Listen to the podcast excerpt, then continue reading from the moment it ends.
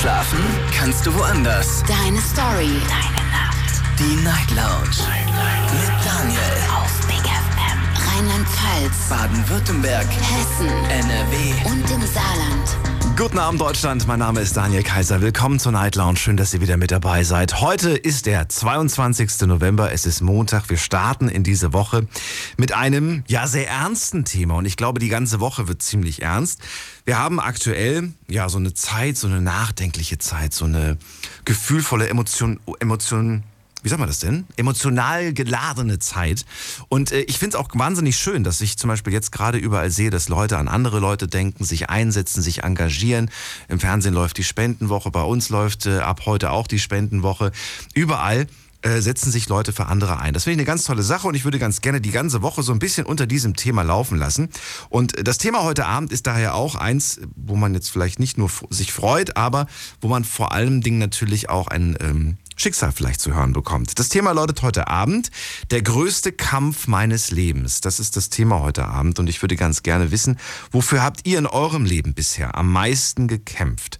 Vielleicht um das Sorgerecht der Kinder, vielleicht um die große Liebe, vielleicht ähm, gegen eine schlimme Krankheit, beispielsweise Krebs, für den Erfolg eures Unternehmens, eurer Arbeit, eurer Selbstständigkeit, vielleicht einfach nur gekämpft, um so akzeptiert zu werden, wie ihr seid? Ruft mich an. Lasst uns darüber sprechen. Ich möchte heute von euch hören, was war der bisher größte Kampf für euch in eurem Leben? Die Nummer zu mir ins Studio. Jetzt mitreden. 08900 901. Der größte Kampf meines Lebens. Das ist das Thema heute. Ich habe nachgeschaut. Das letzte Mal hatten wir das so ähnlich mit dem Titel Mein bisher größter Kampf des Lebens äh, vor sechs Jahren sechs oder sieben Jahre. Das ist wahnsinnig lange her und ich glaube, dass in der Zwischenzeit viel dazugekommen ist an Geschichten. Also lasst uns darüber reden und wir gehen die erste Leitung. Hier habe ich einen Anrufer oder Anruferin mit der 2-2 am Ende. Hallo, wer da? Wer ruft mich an zu dieser später Stunde? Gruschel, Gruschel, wer da? Hallo? Okay, dann muss ich leider auflegen. Also, das Thema ist, glaube ich, jetzt klar. Ne? Darüber wollen wir sprechen. Und ich habe auch schon online gesehen, dass viele gesagt haben, das Leben generell ist für mich ein großer Kampf. Aber auch da würde ich ganz gerne wissen, warum sehen manche Menschen das Leben als einen großen Kampf? Andere sagen, naja, es ist nicht einfach, aber ich äh, gucke einfach, dass ich es irgendwie bewältigt bekomme. Und äh, andere zum Beispiel, die haben zwar große Probleme in ihrem Leben, aber sie machen das irgendwie alles mit einer gewissen Leichtigkeit, dass man sich fragt, die müssten doch eigentlich richtig äh, es schwer haben. Und dabei haben sie es auch schwer, aber trotzdem lassen sie das nicht nach außen irgendwie so wirken. Schon irgendwie ganz faszinierend, wie wir alle so unterschiedlich sind. Gehen wir nochmal in die nächste Leitung. Wen haben wir da? Hallo. Guten Abend. Wer ruft da an? Oh, das ist nochmal die 2-2. 2-2. Ja, wer ist da? Hallo. Hallo? Ja, hallo. Ah. Wie darf ich dich nennen? Ich bin der Peter. Peter, grüß dich, du sagst nichts. Ich. Das war einfach ein Kommunikationsproblem, weil ich habe gedacht, ihr wartet auf jemand anders, der sich einlenkt, der meldet sich nicht. Nein, Quatsch. Hier geht's, hier gehe ich noch persönlich dran. Ah, weil ich dachte echt, ich kriege ja komme auf, auf eine Warteschleife und dann heißt es so, jetzt, jetzt geht's gleich los, äh, sei bereit oder sowas. Nee, weil ich bin bei euch. Dann sage ich dir das jetzt. Sei bereit, Peter. Es geht los. Wo kommst du her? Aus welcher Ecke? Äh, Ich bin der Peter aus dem Rhein-Main-Gebiet. Bin äh, gerade noch am Arbeiten. Also ich habe eine flexible Arbeit. Die kann ich mir, die habe ich am Wochenende von Freitag bis Sonntag, eventuell auch montags noch. Und die kann ich mir einteilen. Ich kann nachts rumlaufen oder am Tag. Also ich bin, äh, was das angeht, äh, ja, das tut eigentlich richtig gut. In welcher, darf ich fragen, was das genau ist für eine Tätigkeit oder magst du nicht erzählen? Ah, sagen wir so, es hat was mit Verteilung zu tun, ja. Ah, okay. Aber große Stückzahl, das heißt also, ich bin wirklich ausgelastet, ja, mit allem Drum- Pipapo, was da zusammengehört, ja. Und du bist draußen unterwegs, oder? Ja, genau. Bei Wind und Wetter. Ja, aber wenn es mal richtig doll Oh, Das ist jetzt aber im Moment nicht so dolle draußen, oder? geht. Wir haben so ungefähr laut Wetterbericht auch 5 Grad plus und es ist ein bisschen nieselig, also typisch herbstlich. Wunderbar. Wund wunderbar, sagt sagt er. Ja, Okay. nein, nein, nein, wenn ich, weil das ist ja auch ein bisschen körperlich, das heißt, mir wird warm dabei und wenn es dann ein bisschen kühl ist, ist es eigentlich angenehm dann. Ja, wenn du das sagst, glaube ich dir das. Ich finde es jetzt, schon, jetzt schon wieder so frisch, äh, also so, so kühl. Ich hab, ja, wenn man, wenn, Entschuldigung, wenn, wenn Bob ist nur im Studio hockt, ja, dann ist es klar, wenn du rausgehst oder irgendwie. Touché, wunderbar. Peter, also verrat mir doch bitte, was ist denn der Grund, weshalb du heute anrufst? Also das Thema ist ja bekannt. Es geht heute um den größten und schwersten Kampf, den man bisher im Leben hatte. Ähm, was gibt es da zu erzählen? Also wenn ich jetzt anfangen würde, richtig loszulegen mit erzählen, dann würde ich deine, deine ganze Sendung springen. Ich weiß nicht, wie viele Minuten hast du pro Kunde? Pro Kunde? Bei mir gibt es keine Kunden. So, Nur Anrufer. Ja, ähm, ja, wir haben auf jeden Fall ein bisschen Zeit. Okay, also es geht folgendes. Ist, bei mir ist es momentan der größte Kampf meines Lebens. Ich bin mittlerweile, ich bin 50, ich werde 51 noch dieses Jahr, ja. Und ich hätte nie gedacht, äh, dass ich äh, so alt werde und noch diese in, in so einer komischen Zeit äh, auftauche oder einschlage oder wie auch immer dann, wie man das nennen soll. Ich will das Thema mit den Zähnen nicht unbedingt ähm, so direkt sagen, aber ich denke mal, jeder weiß, was, ich, was gemeint ist, ja. Und das ist momentan mein größter Kampf. Ich wollte auch vor kurzem beim Domian, weil der ist auch wieder auf Sendung irgendwie, teilweise, ja, war ich schon an der Warteschleife. Irgendwie hieß dann, äh, nee, die haben mich sogar zurückgerufen. Irgendwann war es dann doch nicht mehr aktuell gewesen. Dann, ja, keine Ahnung. Aber ich bin froh, dass ich bei dir dann wenigstens äh, durchkomme. Also wie gesagt, das aktuelle Thema ist momentan auch, was wir mit zum Beispiel, was in der im, ich sag's mal, im Mainstream, wo du auch dazugehörst, wo zum Beispiel ähm, die Berichterstattung von Österreich, von Wien, ich finde es, äh, was da abgeht äh, mit den Demos, wo es heißt, es wären nur 35.000 gewesen. Aber es waren wahrscheinlich noch viel mehr gewesen, wie damals auch in Berlin. Peter, ich warte auf die, auf die Geschichte deines Lebens. Die wolltest du mir erzählen. Ich habe sie noch ja, nicht gehört. Das ist die Geschichte momentan. Die ja, Moment mal. Wir wollen ja jetzt, was, was war denn der bisher größte Kampf deines Lebens? Das, was gerade aktuell dir passiert, dir geschieht oder wie? Ja, das ist das momentan. Ich bin so in Angst getriggert, jetzt wo ich höre, wo die, die Maßnahmen wieder anziehen und Deutschland will vielleicht mitmachen. Ich habe vor eineinhalb Jahren gesagt, ich habe Angst davor, dass dieser Impfzwang kommt. Dass hm. irgendwann Warum hast du Angst davor? Ja, weil es wie eine Art Vergewaltigung ist am, am, am, am mündigen Menschen. An jemand, der, der, der ein bisschen frei denkt, hm. der wird hier einfach äh, in die, wird kaputt gemacht. Es gibt ja jetzt, äh, habe ich gehört, irgendwie einen neuen Stoff, irgendwie so einen Totimpfstoff. Also nein, der soll nicht den Tod bringen, sondern so ein neues, neuer Impfstoff, ne, mit irgendwelchen. Nee, auf, auf der alten Basis. Genau, auf der alten Basis. Und der soll äh, selbst, äh, selbst die bisher Unsicheren quasi davon überzeugen, es zu machen. Wird es dich genau, überzeugen oder nicht? Ja, meine Freundin sagt ja auch, äh, wir haben ja darüber gesprochen, ich hoffe, weil die sagt irgendwie aus Amerika käme die hätten noch nicht die Zulassung, ja. Da wäre sowas in Arbeit. Ja. Wäre das für dich eine Alternative oder sagst du, nee, das will ich auch nicht? Nee, momentan nicht. Nee, nee, nee, nee, nee. Ich bin jetzt, ich bin jetzt so skeptisch, ich bin auf so viel, ich merke doch hier zum Beispiel auf YouTube. YouTube, da werden so viele Kanäle gesperrt, ja. Und eine Zensurwelle läuft dadurch. Das kriegen die normalen Menschen nicht mit. Wenn ich mit Nachbarn rede, die alle schon, sagen wir, 10, 20 äh, älter, Jahre älter sind, denen kann ich was zum Pferd erzählen. Die, die machen sich, die haben ihre Impfung, ihre doppelte und machen ihr Leben weiter dann, ja. Hm. aber ich habe momentan so eine Panik, so eine Angst. Ich bin so froh, jetzt hier im Dunkeln rumzumachen, ja, dass äh, ich von diesen Paranoia-Piloten, die um mich drum rumfliegen, überall, dann diese Maskenzwang, das ist wie, das ist, nein, das, es, es, hat, wenn man jetzt eine feuchte Aussprache hat, ist eine Maske okay, wenn es Erkältungszeitraum ist, ja. Aber sonst im Großen und Ganzen ist es für mich eine Demütigung. Vater Staat drückt dir den, äh, quasi die Hand äh, auf den Mund und muss gucken, dass du den, das, was du ausatmest, auch wieder gleich einatmest. Und das sollte doch auch nicht sein. Gerade bei den Kindern nicht, ja. Peter, ich wünschte dir, ich könnte dir die Angst wegnehmen, aber vielleicht triffst du dich oder, oder telefonierst du mal mit deinem Hausarzt und lässt dich von ihm nochmal beraten.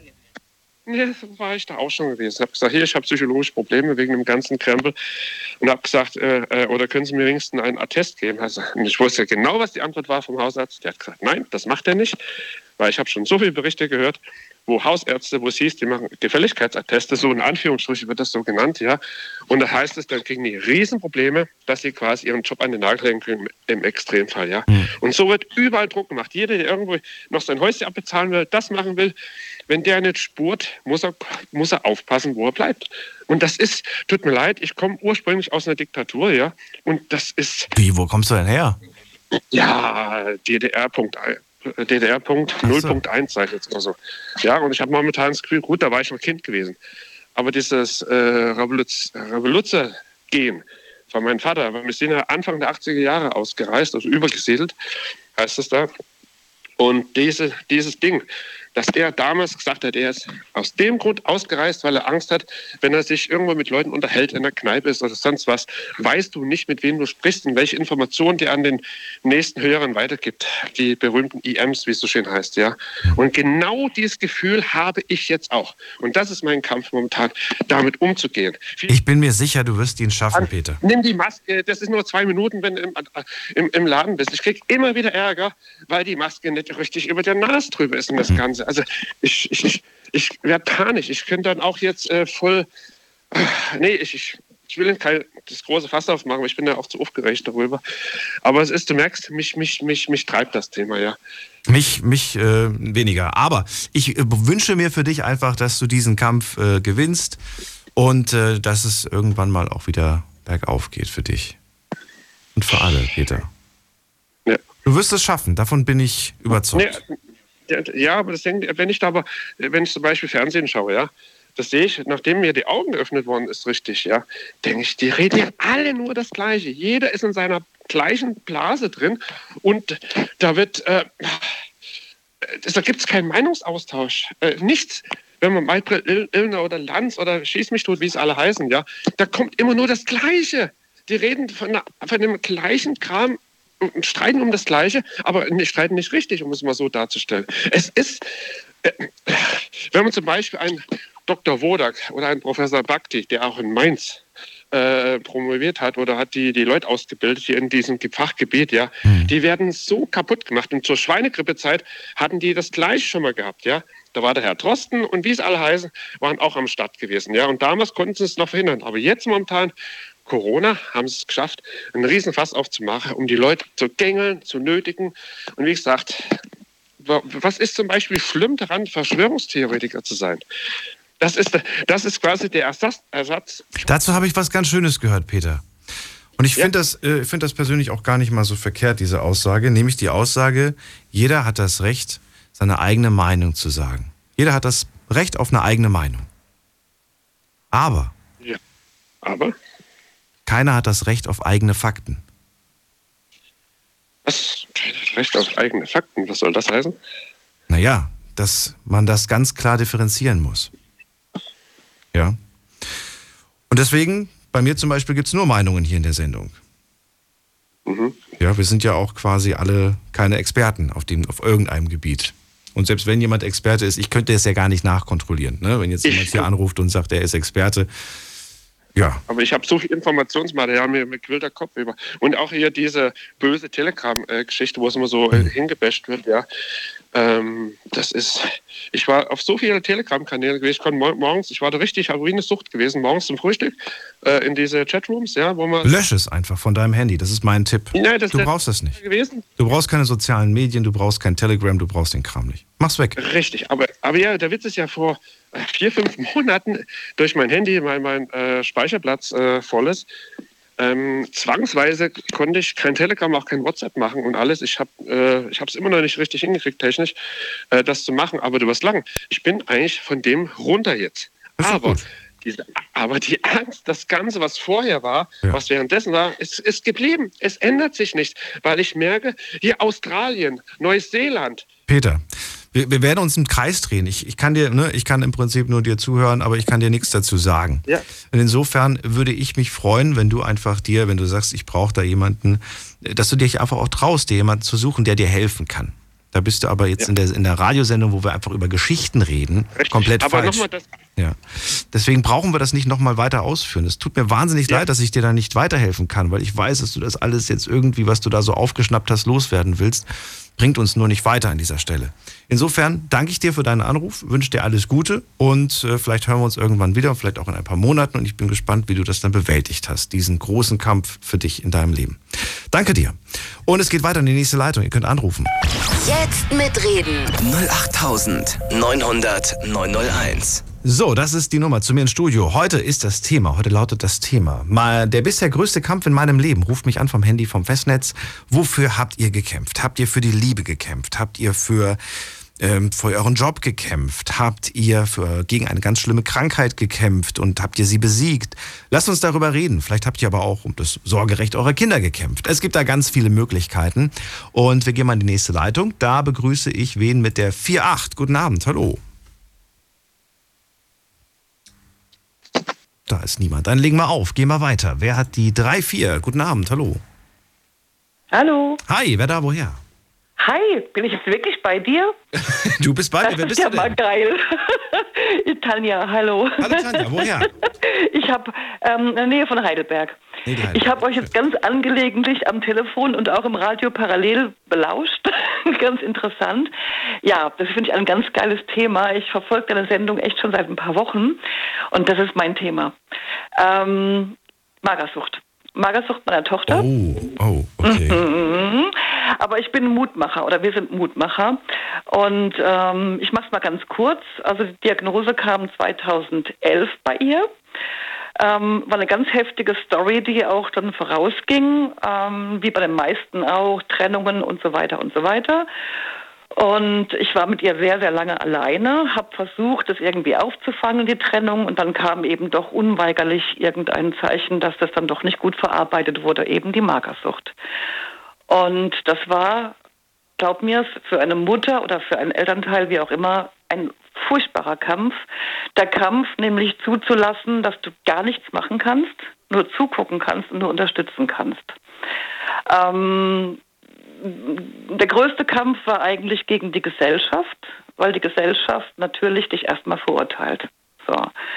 Das heißt, du bist, ähm, ja, na klar, alleinerziehend, logisch, kann ja nur schief laufen, ähm, Magersucht, gib deinem Kind doch was zu essen, koch doch mal was Gescheites, so diese ganzen Geschichten. Und da rauszukommen, parallel dem Kind zu helfen gegen diese ganzen, ja, sage ich mal, Fehlinformationen, was die Magersucht betrifft, anzugehen, war brutal. Wirklich brutal. Ähm, wann, wie alt war sie, als das anfing? Die Hanna war zwölf. Zwölf Meine Tochter Jahre war zwölf Jahre alt. Ja, zwölf Jahre alt. Und das ist wirklich, es gibt verschiedene äh, Parameter, die auf eine Magersucht hindeuten könnten oder auf eine eventuelle Magersucht. Ich wollte gerade fragen, ob du, ob du rausgefunden, also inzwischen rausgefunden hast, was damals der Auslöser war. Nein, direkt, direkt. Also ich habe mich natürlich zu Tode gegoogelt, ne, ist ja klar. Also äh, angefangen hat das Ganze eigentlich, lach nicht, mit Germany's Next Top Model. ich kann da auch wirklich nur alle Eltern dazu anhalten, darauf zu achten, was Kinder gucken oder was die Mädels gucken vor allem. Damit fing das so ein bisschen an. Ähm, ist aber wirklich nur der Anfang. Es heißt nicht unbedingt, dass das jetzt unbedingt ein Auslöser ist, aber es ist ein Anfang dieses, dieses Bild, was den Mädels suggeriert wird, eine Frau hat so und so auszusehen, die und die Maße zu haben, die und die Klamotten zu tragen. Und damals war es tatsächlich noch die Größe Null, Jeansgröße Null, war damals in der Zeit wirklich top aktuell. Also das gerade dieses Model-Business hat viele Frauen in, in die Magersucht getrieben. Abartig. Das ist ja auch kein Geheimnis. Ja. Und es war auch wirklich so, dass manche Mädels in dem Alter auch die Magersucht so wie ein Schild vor sich hergetragen haben, die aber gar nicht magersüchtig waren, weil es irgendwie cool war. Ist aber scheiße, ist gar nicht cool. Weil es ist wirklich die Krankheit im Jugendalter äh, mit der höchsten Letalität, also ne, klar. Und ähm, ja, und bei ihr war es dann eben so, dass sie dazu noch, ach, da kam eben die Trennung dazu, dann kam die Pubertät, ganz wichtiges Thema, kam auch mit rein. Dann hat sie in der Zeit einen Klassenwechsel gehabt, der aber von der Klasse selber, von der Schule selber aufoktroyiert wurde. Das heißt, sie wurde von ihrem Verband rausgerissen. Dann kam Mobbing dazu, nach dem Motto, oh Gott, das Kind ist nichts mehr, die ist magersüchtig, das ist ansteckend, mit der wollen wir nichts mehr zu tun haben. Also wir sind hier auf dem Dorf, ich nenne mal keinen Namen. Und das war alles zu viel für so ein Kind, echt zu viel. Und damit dann klarzukommen und auch ähm, mit den ganzen Institutionen klarzukommen, weil du kriegst ja überall einen Stempel aufgedrückt. Als Mutter bist du sowieso erstmal in der absoluten Schuld, weil du hast versagt, das ist Fakt. Und wenn du alleinerziehend bist, nochmal dazu. Und das war wirklich ein, ein, so ein übler Kampf für uns beide, der aber letztendlich doch gut ausgegangen ist. Wir haben, glaube ich, alle Bücher gelesen, die es auf dem Sektor gibt über Magersucht. Alle, wir beide. Und ähm, ja, Die wenigsten gingen gut aus. Wie habt ihr das denn überhaupt, also ihr, du, du und deine Tochter, ihr habt diese Bücher Mhm. zusammen gelesen. Ja, Ähm, absolut. ähm, hast du direkt schon mit zwölf dann auch einen Arzt aufgesucht? Also direkt schon beim, beim ersten? Ja, oder- natürlich. Ja, gleich am natürlich. Sofort, sofort. Wa- Was, was, was, was passiert da? Kannst du uns vielleicht kurz beschreiben, wie, wie, wie, geht so, wie läuft so eine Therapie dann ab? Wird man dann nach Hause geschickt, so nach dem Motto, jetzt probieren Sie es erstmal mit, mit weniger Essen oder, oder nehmen die einen sofort gleich beim ersten Mal ernst, weil es erschreckend ist, wie es optisch aussieht? Ich versuche das Mm. zu verstehen. Naja, sagen wir es mal so, es war bei uns war es der besondere Fall, dass wir beide damals privat versichert waren noch und dann siehst du erstmal Kohle. Das ist einfach Fakt. Das heißt, wir hatten einen Arzt, der kam dann jeden Tag zu uns, Tag und Nacht und hat die Blutwerte genommen, hat die Urinwerte genommen, wegen der Ketose. Ne? Du kannst ja auch eine Ketose rutschen dann. Ähm, Kannst du kurz sagen, was nochmal Ketose ist? Ich Ketose gehört. ist ganz einfach, ja, Ketose ist ganz einfach, wenn du zu sehr ähm, aus der kohlehydratreichen Ernährung rausgehst und dann in, ja, ich kann es gar nicht mal genau beschreiben, die Blutwerte gleisen irgendwie ab, keine Ahnung, der Atem wird, ähm, wie sagt man doch gleich, ja, Ketose, mein Gott, wie heißt das doch gleich? Also du riechst das dann auch am Atem ähm, und das kann also wirklich in eine ganz blöde Richtung gehen. Passiert auch bei Diabetikern übrigens.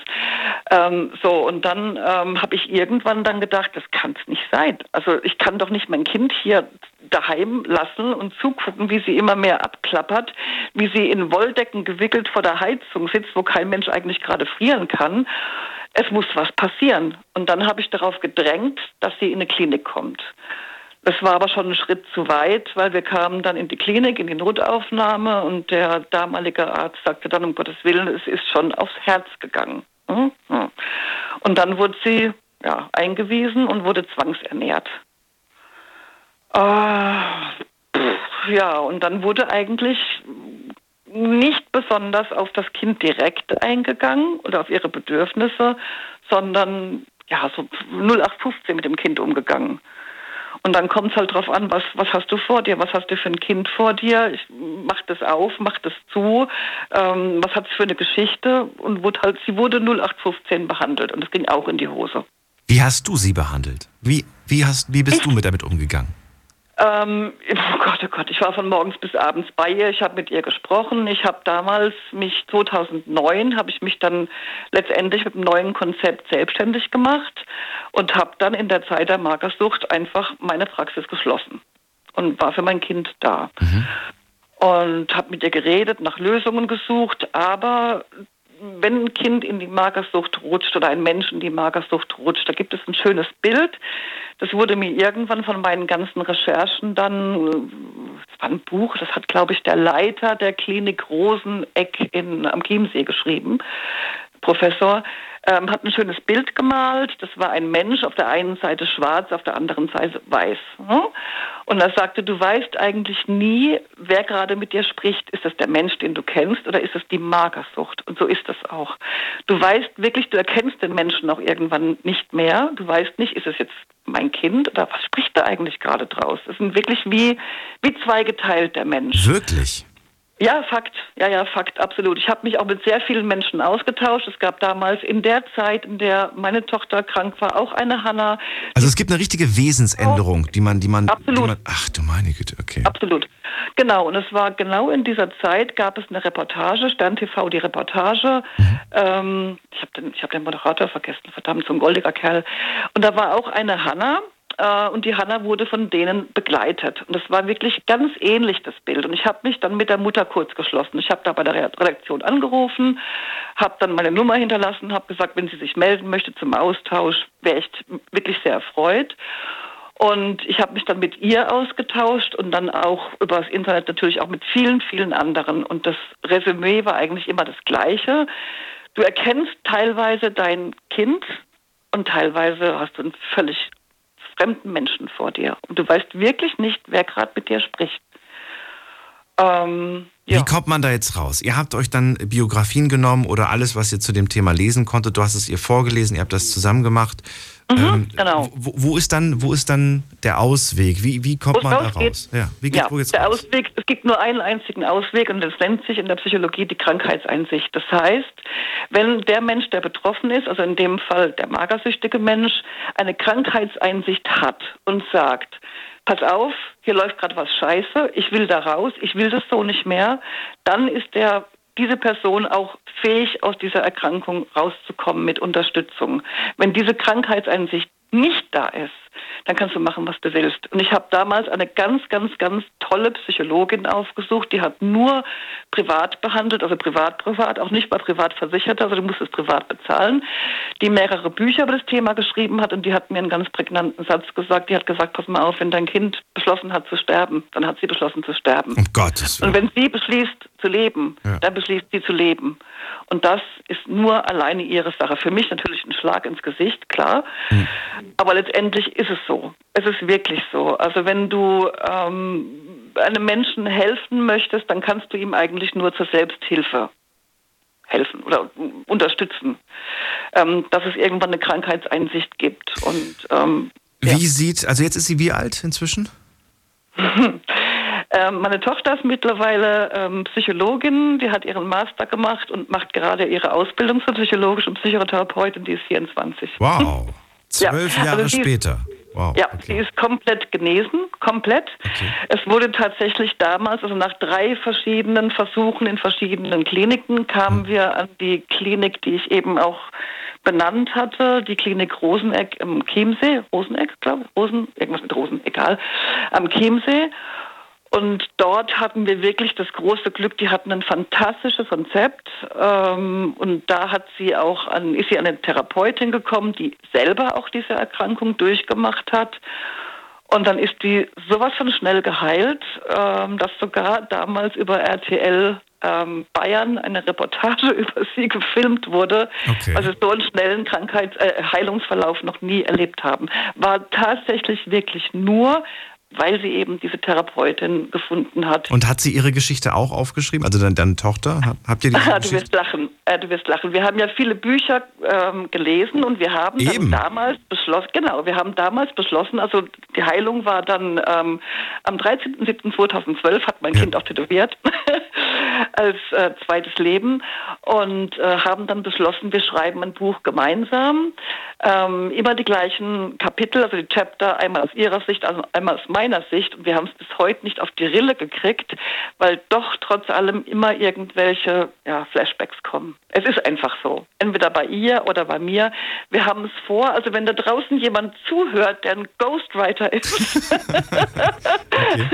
wir würden das wirklich gerne tun. Wir würden das auch sofort irgendwo aufsprechen. Ähm, aber schreiben, du weißt selber, wie das Ja, aber da, gibt es tatsächlich, wenn du möchtest, kann ich dir später auch mal per E-Mail oder so, kann ich dir da eine Seite schicken. Es gibt nämlich so, äh, ja, so Webseiten, wo du Ghostwriter bekommst. Also Ja, ne? voll cool. du kannst die engagieren, da sind Studenten dabei, da kannst du auch entscheiden, was, für ein, was für ein Vorwissen diese Menschen haben sollten. Ne? Es gibt welche, die, sind, die studieren vielleicht Medizin und haben vielleicht auch schon mal so ein paar Grundkenntnisse und so weiter. Und äh, ja, das kostet natürlich ein bisschen was, aber, äh, aber das machen die meisten Leute. Also in ganz vielen Fällen, wenn du siehst, dass da irgendwelche Influencer ein Buch rausgebracht haben, was 400 Seiten lang ist, äh, in den seltensten Fällen haben die das selbst geschrieben. Also die paar, die ich jetzt kenne, die ich jetzt nicht nennen werde, haben definitiv ihr Buch nicht geschrieben. Okay. Ähm, aber sie tun als ob. Ne? Also die haben definitiv Ghostwriter. Und ich war überrascht, uns- dass das gar nicht so teuer ist. Also verhältnismäßig. Du machst ja auch nichts. Letztendlich war ja unsere Intention oder ist unsere Intention. Wir haben natürlich sehr viele Geschichten im Background, die nicht unbedingt so an die Öffentlichkeit kommen sollten, dürfen, weil du, du musst ja auch ein paar Menschen unter Umständen auch, na, ich sag mal vorsichtig diffamieren. Und das kann ein bisschen teuer werden, wenn du weißt, was ich meine. Das So. stimmt, ja, aber ich finde es halt wichtig, weil du gesagt hast, wir haben viele Bücher gelesen und nicht jedes davon ist schön ausgegangen. Und gerade aus dem Grund. Und deswegen finde ich wichtig, dass ihr euer Buch schreibt, weil, weil es gut ausgegangen ist. Und davon brauchen wir mehr.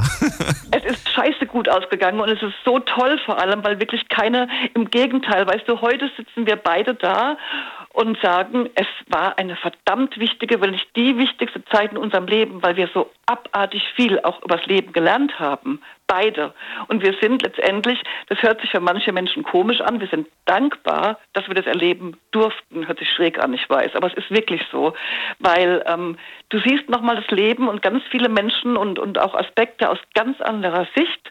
Und es war ja auch unsere Intention. Ich habe sogar die, die ähm, sag mir die Überschriften der Kapitel, die habe ich alle schon safe, aber der Rest, der klebt einfach noch, immer noch im Nirvana rum.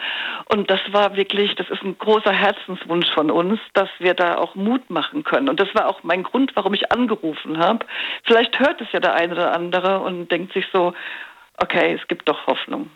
Also mir hat das auf jeden Fall ähm, Kraft gegeben. Ich danke dir für dieses Gespräch.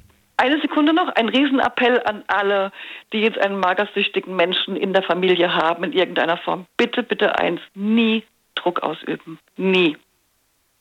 Danke dir. Gerne. Danke dir. Bis bald. Tschüss. Ja, danke. Tschüss.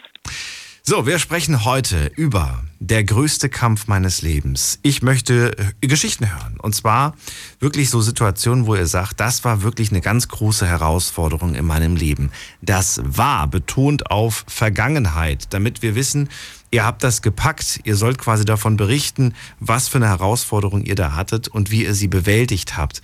Wenn ihr zurzeit in einer steckt, dann könnt ihr zwar auch anrufen, aber dann ist es ein bisschen schwierig, denn wir wollen natürlich hören, dass ihr sie bewältigt habt, ist ja klar. Also es geht hier zum Beispiel um den größten Kampf. Ähm, ich habe ja, hab ja so ein paar Beispiele, um die große Liebe, um das Sorgerecht der Kinder, um eine schlimme Krankheit, um euer Unternehmen, euer Business. Das kann in alle möglichen Richtungen sein. Und ich glaube, jeder hat so einen Kampf gekämpft, mit Sicherheit. Ja, und das mag vielleicht nicht der größte des Lebens sein, weil man weiß ja noch nicht, was da alles noch so auf einen zukommt. Ne? Aber was bisher der größte war, das wird man mit Sicherheit nicht vergessen haben. Ruf mich an. Jetzt mitreden. 08900 901. Das ist die Nummer. Und jetzt gehen wir in die nächste Leitung. Hier habe ich wen mit der 5-3. Guten Abend. Hallo, wer da? Hallo, ich bin's, die Suse. Suse, woher? Aus welcher Ecke? Ähm, ich komme aus dem äh, Rhein-Neckar-Gebiet.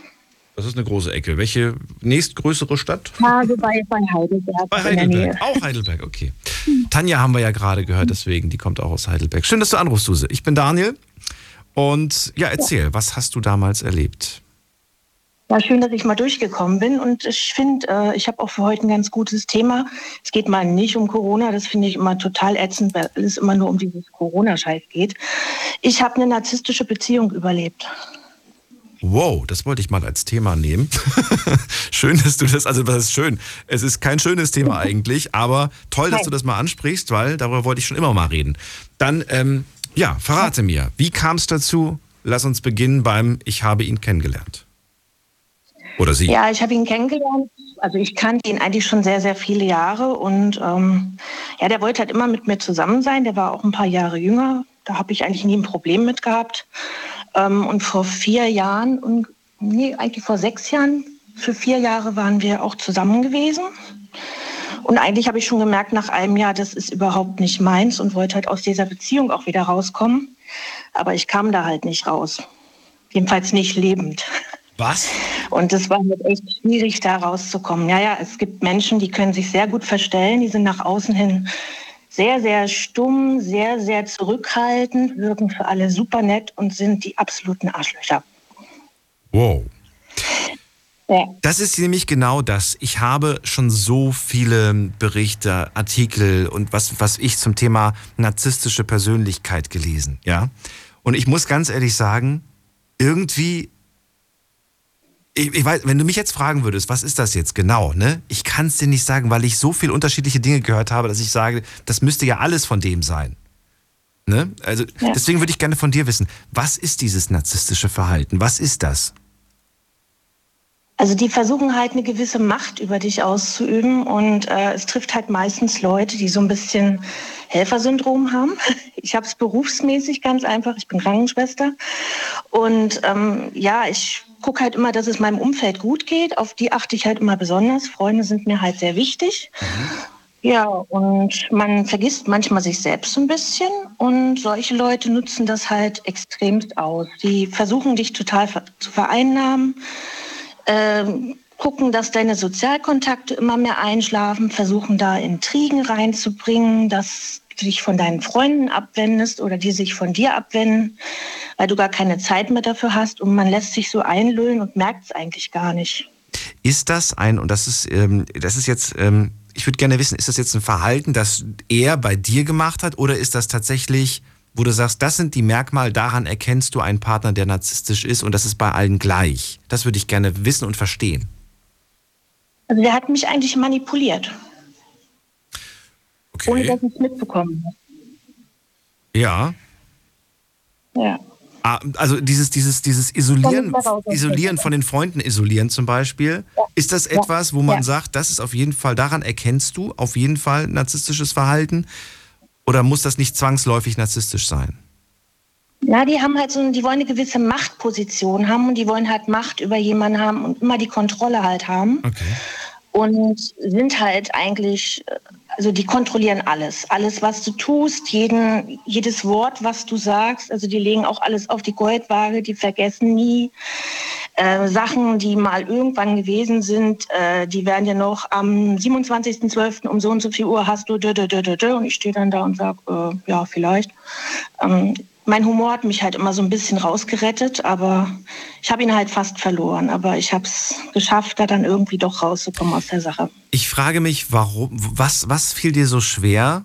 Warum fiel, nee, warum fiel es dir schwer, von diesem Mann loszulassen? Morddrohungen Er hat gesagt, wenn du mich verlässt, dich bringe ich dich um. wenn ich dich nicht kriege, kriegt dich keiner, oder was? Richtig. Das wirst du bereuen und du wirst schon sehen, was du davon hast. Ich mache dir dein Leben zur Hölle. Ja, sowas halt. Wow. Ja. Was, was denkt man in dem Moment? In dem Moment hat man einfach nur eine gewisse Angst, weil er wohnt auch nicht sehr weit weg von mir. Das kommt auch noch hinzu. Und ja, ich habe halt gewisse feste Abläufe. Ich habe relativ feste Arbeitszeiten. Ich habe Hunde. Ich habe einen gewissen Ablauf, der einfach so die Tage ist. Und der hat halt immer geguckt, dass er mir irgendwie über den Weg läuft. Also das hat er mit Absicht gemacht. Der hat auch vor meiner Wohnungstür halt nachts gestanden. Der hat äh, aus meinen Fenstern die Fliegengasen entfernt. Der hat äh, Also er war auch ein richtiger Stalker, kann man sagen. Ne? Stalker ist, glaube ich, Ja. trifft das auch. Ja. Das war richtiges Stalking. Der hat mir mein komplettes Auto zerkratzt. Der hat Teile von meinem Auto abgebrochen. Der hat mir Reifen zerstochen. Also Warum hat er das gemacht? Hast du ihm, hast du ihn irgendwas gemacht, was er nicht wollte? Hast du ihn, ich habe ihn verlassen. ach so, das war dann schon nach der Trennung. Okay, das war dann, Ja. das war dann. Das heißt, du hast es durchgezogen, oh, trotz dieser Drohung. Ähm, Ja. Verrat mir, ich meine, wenn man sowas gesagt bekommt und man dann das trotzdem durchzieht, du konntest wahrscheinlich einfach nicht mehr. Du hast wahrscheinlich gesagt, ich kann nicht mehr, ich muss das jetzt machen. Ähm, aber was denkt man in dem Moment? Denkt man in dem Moment, Also wenn, wenn er mich jetzt tatsächlich umbringt, dann bringt er mich um. Was denkt man in sich in dem Moment? ja, man hofft, dass es nicht so ist, aber man hat halt schon eine gewisse Angst, weil ähm, ja, Hat er in der Beziehung Gewalt dir angetan? Hat er dich geschlagen oder Nö. irgend sowas? Gar nicht. das hat er nicht gesagt. Also Und warst du deswegen auch so sicher, naja, der hat zwar eine große Klappe, aber der wird das nicht machen? War das so ein bisschen auch diese Sicherheit, auf die du dich verlassen hast, in Anführungsstrichen? nee, nee. Da, da kam halt zu viel Psycho noch dazu. Das ist das Problem. Oh. Der ist halt echt, äh, also er hat eigentlich so die psychologische Struktur eines Massenmörders, würde ich mal sagen. So Gott. diese Attentäter. Konntest du denn all die Sachen, die er dir dann angetan hat, dieses, dieses Kaputtmachen von irgendwelchen materiellen Dingen, äh, konntest du das irgendwie zur Anzeige bringen? Wurde da überhaupt mal was gegen ihn eingeleitet oder war das alles, weil er keine, keine Zeugen, Das keine Beweise? auch.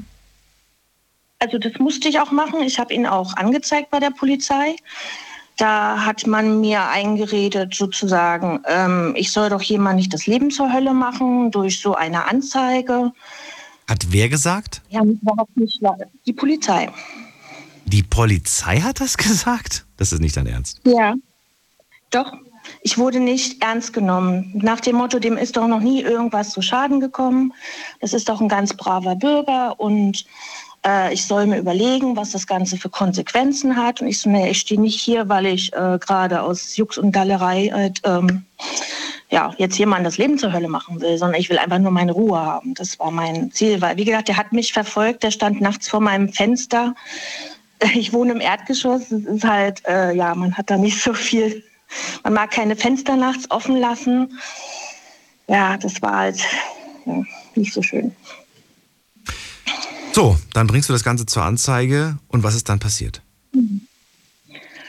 Ja, wie gesagt, äh, die Polizei hat mich nicht ernst genommen und dann habe ich halt, ich habe gute Arbeitskollegen, was sowas angeht und da habe ich halt von einer Arbeitskollegin eine Anwältin empfohlen bekommen, die sich so mehr um Sorgerechtssachen und so weiter kümmert und die hat das dann alles für mich geregelt, dass es dann im Endeffekt eine einstweilige Verfügung gab mit Ernährungsverbot und so weiter und weil er ja sehr geizig ist, hat er sich zum Glück dann daran gehalten, sonst wäre es teuer geworden. Oh, okay. Und Ja. trotz, das ist jetzt wie lange alles her? Das ist jetzt wie lange her? Oh, Zwei Jahre ungefähr. Zwei Jahre. Fühlst du dich jetzt, na, du fühlst dich immer noch nicht sicher, weil du sagst ja, er wohnt nicht weit weg. Das heißt, der Gedanke, dass er irgendwann mal nochmal aufkreuzt, ist da.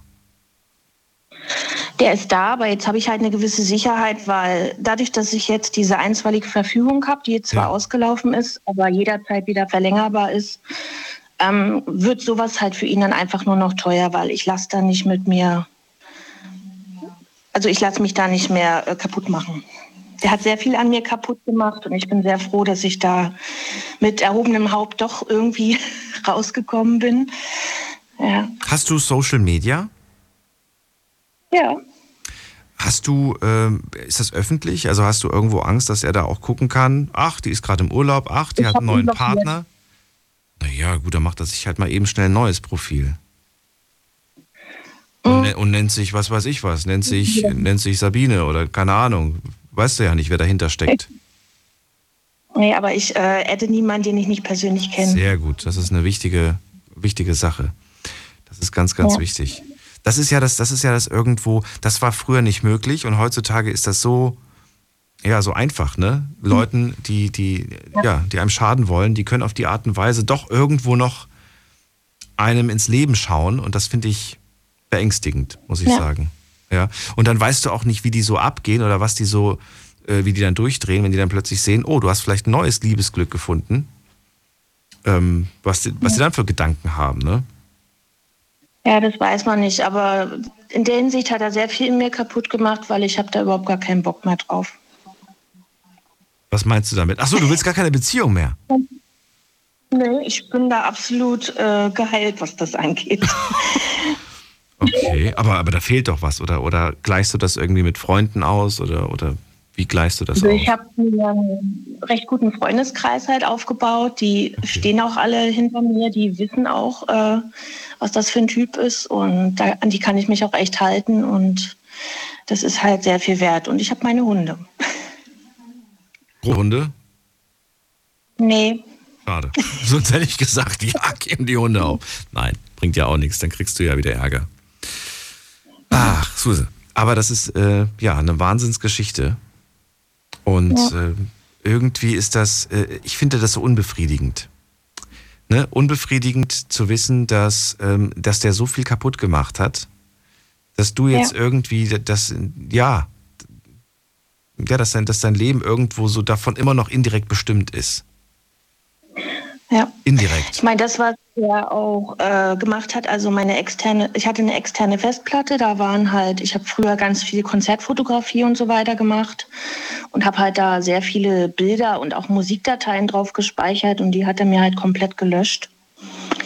Und da ist halt sozusagen von davor habe ich keinerlei Bilder, keinerlei Erinnerungen mehr. Da bin ich manchmal immer ganz froh, dass es Social Media gibt, dass ich wenigstens so einzelne Bilder noch aus den Zeiten davor habe.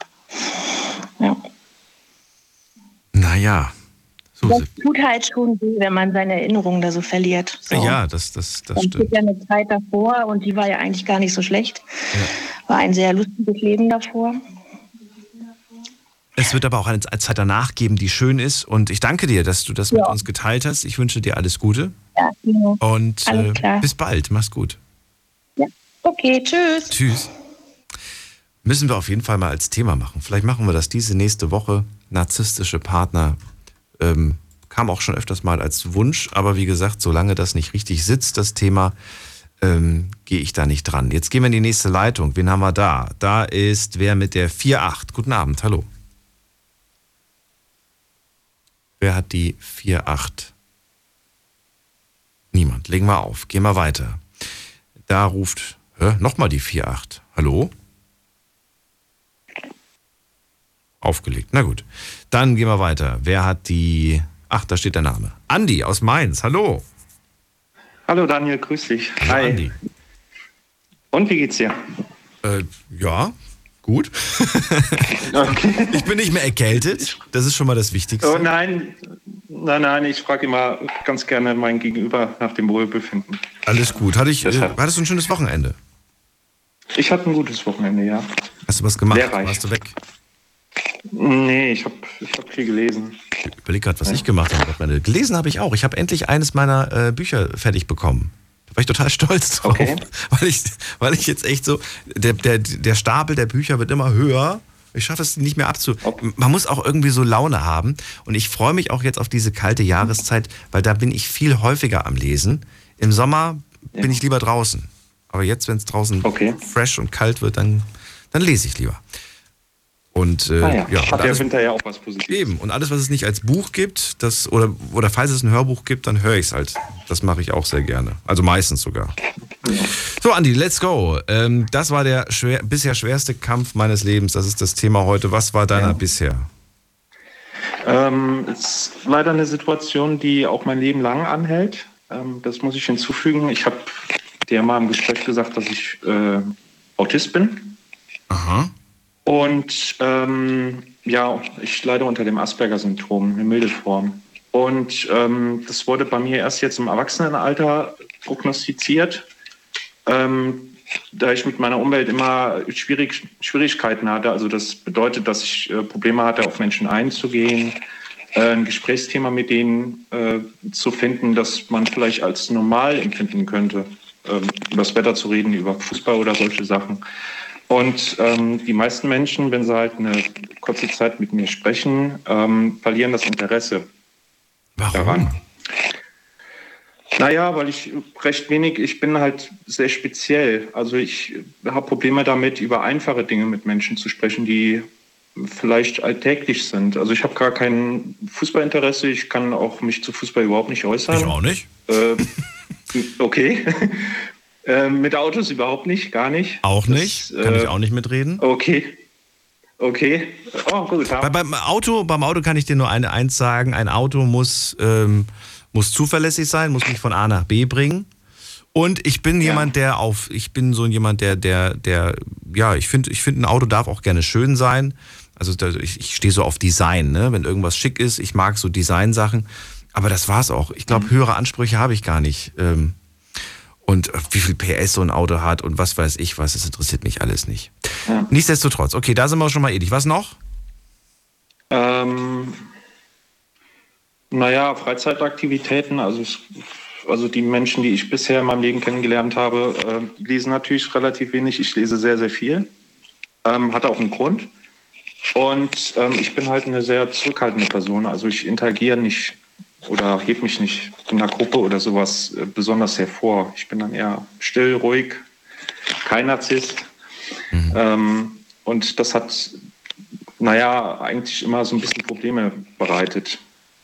Ja, dementsprechend ist natürlich auch mein Freundeskreis, ähm, naja, Na, das wollte ich aber gerade fragen. Wie, wie groß ist dein, wie groß ist dein Freundeskreis? Aber du hast einen besten Freund oder eine beste Freundin, hast du. äh, inzwischen nicht mehr. Okay, was ist passiert? Enttäuscht? Naja, die, nein, nein. Ähm, die meisten Menschen, wie gesagt, also ich habe äh, eine gewisse Schuld liegt natürlich auch an mir. Ich habe mich immer weiter zurückgezogen aus meinem sozialen Umfeld, was äh, nicht sehr förderlich ist natürlich für die Sozialentwicklung. Und ähm, ja, also jetzt nicht in Form von Eigenbrötlerigkeit oder sowas. Das würde ich jetzt nicht sagen, aber ähm, naja, einfach zurückgezogen. Also ich habe versucht dann immer mich irgendwie, äh, wie gesagt, in Literatur zu flüchten, was ich heute auch noch tue. Ja. Und ähm, ich glaube, dass es für viele Menschen unangenehm ist, wenn ich mit denen eine gewisse Zeit lang verbringe. Also Wenn- jemand hat mir mal gesagt, ich hätte zum Beispiel eine Ausstrahlung, die, naja, recht chemisch kalt sein soll, womit ich eigentlich jetzt nicht wirklich viel anfangen konnte, aber ähm, dass ich zum Beispiel äh, glaube, dass es auch mit dem Grund dafür ist, dass ich halt nicht diese, diese warme, offenherzige Ausstrahlung habe. Gut, die habe ich jetzt auch nicht unbedingt. Aber, ähm, also die Ausstrahlung. Ich finde, ich sehe immer aus wie ein Schwerverbrecher auf Fotos, wenn ich nicht lache. Deswegen lache ich auch. Nein. Auf, doch, wenn ich nicht lache. Wenn ich nicht lache, sehe ich komisch aus auf Fotos. Glaub mir. Ich kann dir ein Passbild Okay. schicken, das sieht furchtbar aus. Das ist, als hätte ich gerade irgendwie zwei Autos geklaut. Also, Andi, ähm, was ich, Ja. was ich, was ich äh, nicht vermute, aber was ich mich gerade frage, ist, ob du denn schon mal Menschen gesucht hast oder mit Menschen in Kontakt ge gekommen bist, die dieselben Interessen, zum Beispiel für Bücher, für Literatur, für Geschichte und für all das irgendwie hegen, die gleichen Interessen, die du auch hast, damit du endlich mal äh, mit Leuten dich austauschen kannst auch. Weil ich habe das Gefühl, und das weiß ich jetzt nicht, weil ich, ich will es auch gar nicht unterstellen, aber die Vermutung, dass die Leute, die du um dich herum, herum hast bisher, dass die gar nicht so wirklich Ja. was damit anfangen können, was du so an Hobbys hast und womit du dich beschäftigst und dich interessierst. Und äh, ja, wenn sie dann nicht wissen, worüber sie mit dir reden sollen, klar, dann, dann, dann schweigt ihr euch nur an, dann hast du auch kein Interesse mehr mit denen groß zu reden, die nicht mit dir. Und dann sagen sie, oh, du bist so still, du bist so kalt. Ist da was dran oder liege ich komplett falsch? Nee, das stimmt sogar. Das würde ich auch unterschreiben. Ja. Ähm, ich habe äh, eine schwierige Kindheit hinter mir. Ich habe selber einen Stiefvater, der ein Narzisst ist.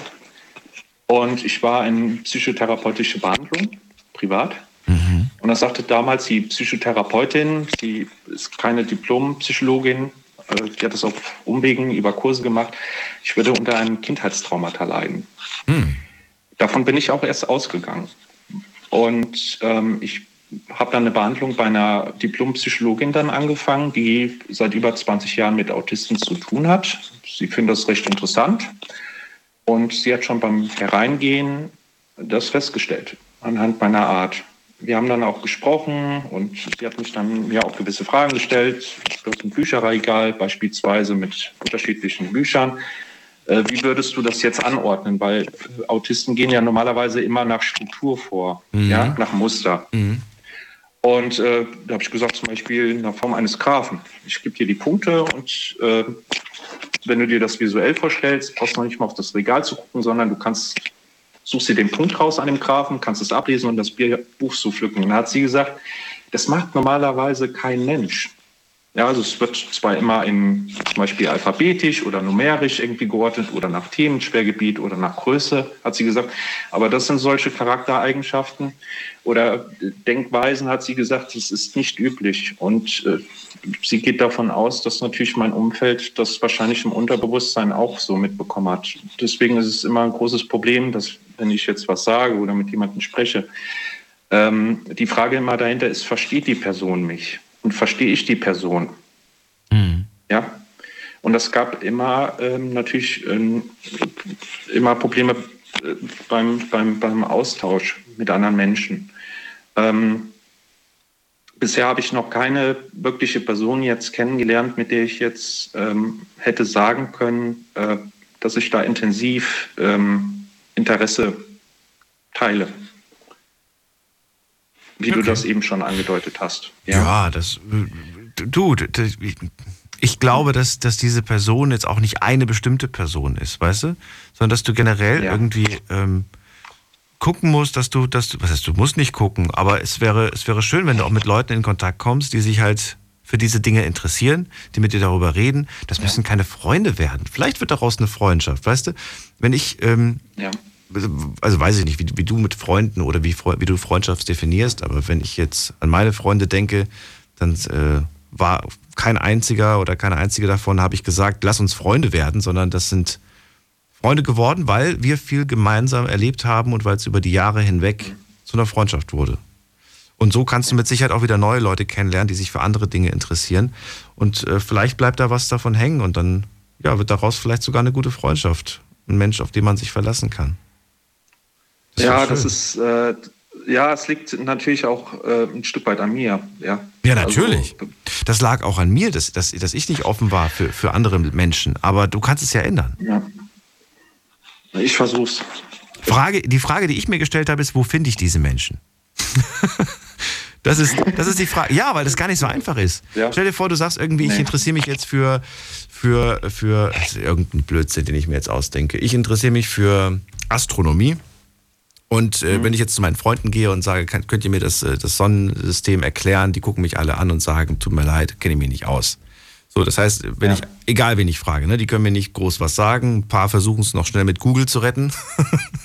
und gucken kurz mal in Google rein. Aber das, das erfüllt mich vielleicht nicht unbedingt, ne? Aber wie schön wäre ja. es, wenn man einen Freund äh, oder irgendeine Freundin in seinem Freundeskreis hat und man kann irgendwie und dann, dann erzählen die einem was davon.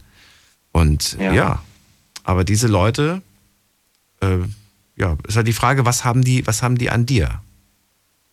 Warum sollten die mit dir befreundet sein? Die Frage stelle ich mir Auch manchmal. Gute, ja, ja, ja, es ist berechtigt, ja. Äh, ja, das ist halt, äh, weiß ich nicht. Manchmal denkt man vielleicht mit den Menschen, mit denen man Zeit verbringt, ist irgendwie, weiß ich nicht, ganz gesellig, ähm, locker im Umgangston, hm. ähm, hat keine Probleme mit Humor, äh, kann sich anpassen. Und da steckt bei mir auch die Inkompatibilität drin. Also ich habe große Schwierigkeiten, ähm, mich auch auf mein Gegenüber einstellen zu können. Das habe ich schon öfters mit, also an mir selber ähm, sehen können. Und ähm, das gehört nun mal dazu, dass ich mich auch meinem Gegenüber anpasse und nicht umgekehrt. Ja, Weil du nicht weißt, was sie in dem Moment von dir erwarten, ne? Mm, ja, zum einen. Ähm, zum anderen, ähm, ich weiß nicht, ich, hab, ich glaube, ich bin da ein bisschen, ja, der Normalbürger würde sagen, ja, das ist irgendwie komisch oder sowas. Ja, ist also, komisch. Äh, ja, aber das, auch da wieder, wenn, wenn, du, wenn du eine Person schon länger kennst, ist das vielleicht ein bisschen anders, mhm. wie wenn du eine Person erst gerade kennenlernst. Ja, und da ist auch das Problem. Ähm, wenn du, wenn, wenn auf dich, wenn du eine neue Person kennenlernst, die auf dich jetzt keinen sympathischen Eindruck macht, ja. ist halt die Frage, wolltest, wolltest du dich dann auch in Zukunft mit dieser Person treffen? Oh, das kommt und, drauf an. Ganz, ganz schwierige Frage. Ja. ja.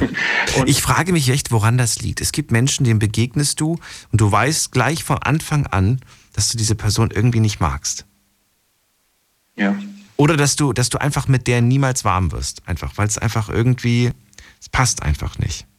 Das ist ganz komisch. Ja. Aber inzwischen, inzwischen, äh, früher habe ich gesagt, ich, irgendwo finde ich irgendeine Gemeinsamkeit. Ne? Irgendwo gibt es einen gemeinsamen Nenner. Mhm. Und den habe ich gesucht. Ganz, ganz, wirklich, weil ich, weil ich irgendwie wollte, dass wir doch irgendwo Freunde sind. und ich wollte, dass wir diese gemeinsame, diese, diese Schnittmenge irgendwo, dass wir uns, ja, auf, vielleicht darauf fokussieren. Aber inzwischen sage ich, mhm. man muss nicht mit jedem befreundet sein, man muss auch nicht jeden, äh, ja, irgendwie als, als, als Freund irgendwie an der Seite haben. Muss man nicht. Man muss auch nicht ja. jeden mögen ja. und so weiter. Solange man sich nicht gegenseitig schadet, bin ich schon zufrieden. Ja, und äh, ich habe ich hab meistens, mir ist es sehr unangenehm. Also wenn ich das am Gesichtsausdruck der anderen Menschen sehe, so eine abwertende Körperhaltung.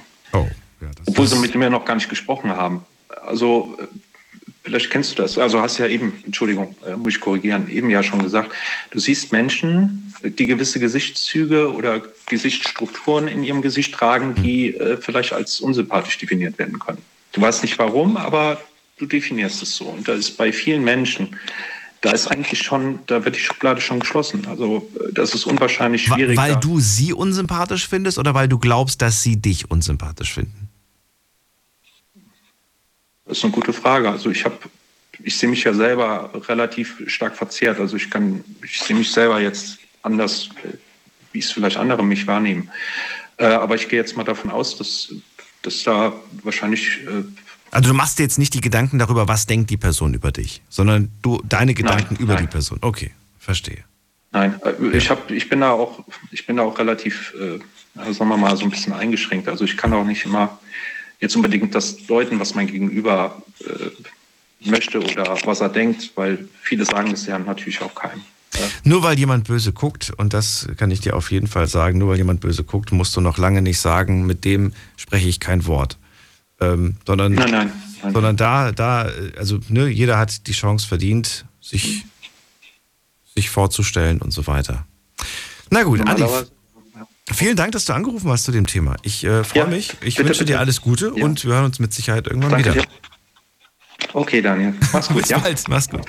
So, anrufen könnt ihr vom Handy, vom Festnetz. Jetzt mitreden. 08900 901. Das ist die Nummer zu mir ins Studio. Was war euer bisher größter Kampf äh, in eurem Leben? Das ist die Frage des Abends. Und äh, vielleicht habt ihr auch etwas, wofür ihr in eurem Leben sehr stark gekämpft habt und natürlich schlussendlich ähm, auch gewonnen habt.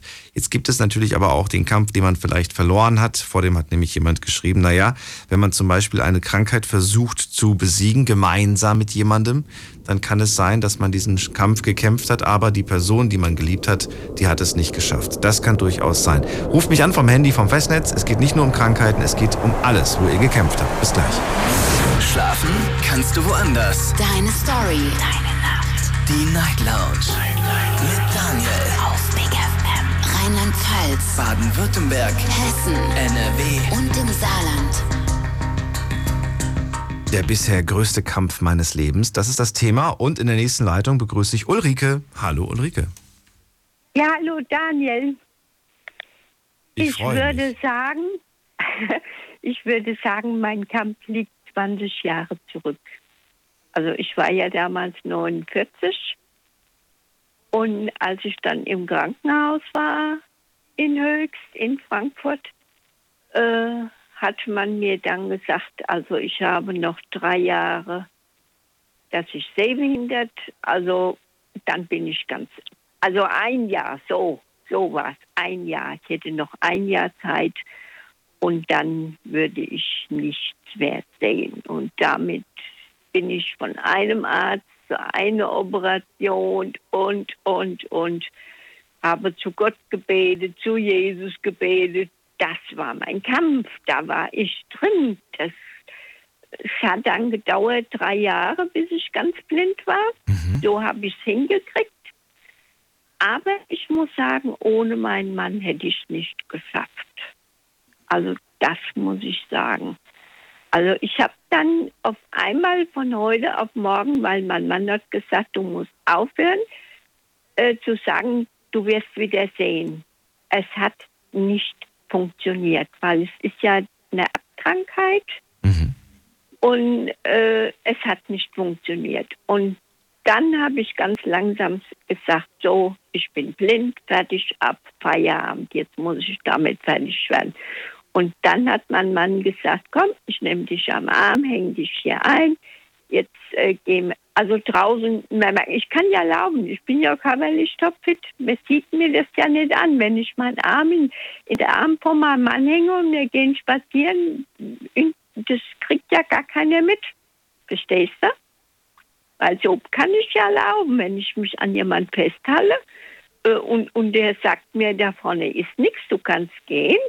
Oder er sagt mir ja auch, äh, jetzt ist eine Treppe oder da ist eine Treppe. Oder wenn wir einkaufen gehen, passe ich mich vorne am Wagen an, am Einkaufswagen. Und er schiebt den Einkaufswagen von vorne äh, halt vor sich her. Und dann habe ich es ja dann geschafft. Also muss ich sagen, das war mein schwerster Kampf. Er sagt zu dir, ähm, Ulrike, du musst aufhören, zu dir selbst zu sagen, ich werde wieder sehen. Das hat er ja, zu dir gesagt. Hat er dann, ja, so. Warum, warum hat er das zu dir gesagt? Warum hat er, ja, warum hat er das gesagt? Warum war das wichtig? War das wichtig, dass du das, dass du das äh, akzeptierst? Ja, ja, das war wichtig. Warum? Dass ich einfach sage, äh, äh, ich werde nicht mehr sehen. Ich weiß auch heute, dass ich nie mehr sehe. Ich meine, das, ich bin jetzt 69, äh, das sind 20 Jahre her. Äh, ich, ich werde nie mehr sehen, solange ich jetzt hier auf diesem Leben bin, aber ich kann damit leben. Ich habe es einfach akzeptiert.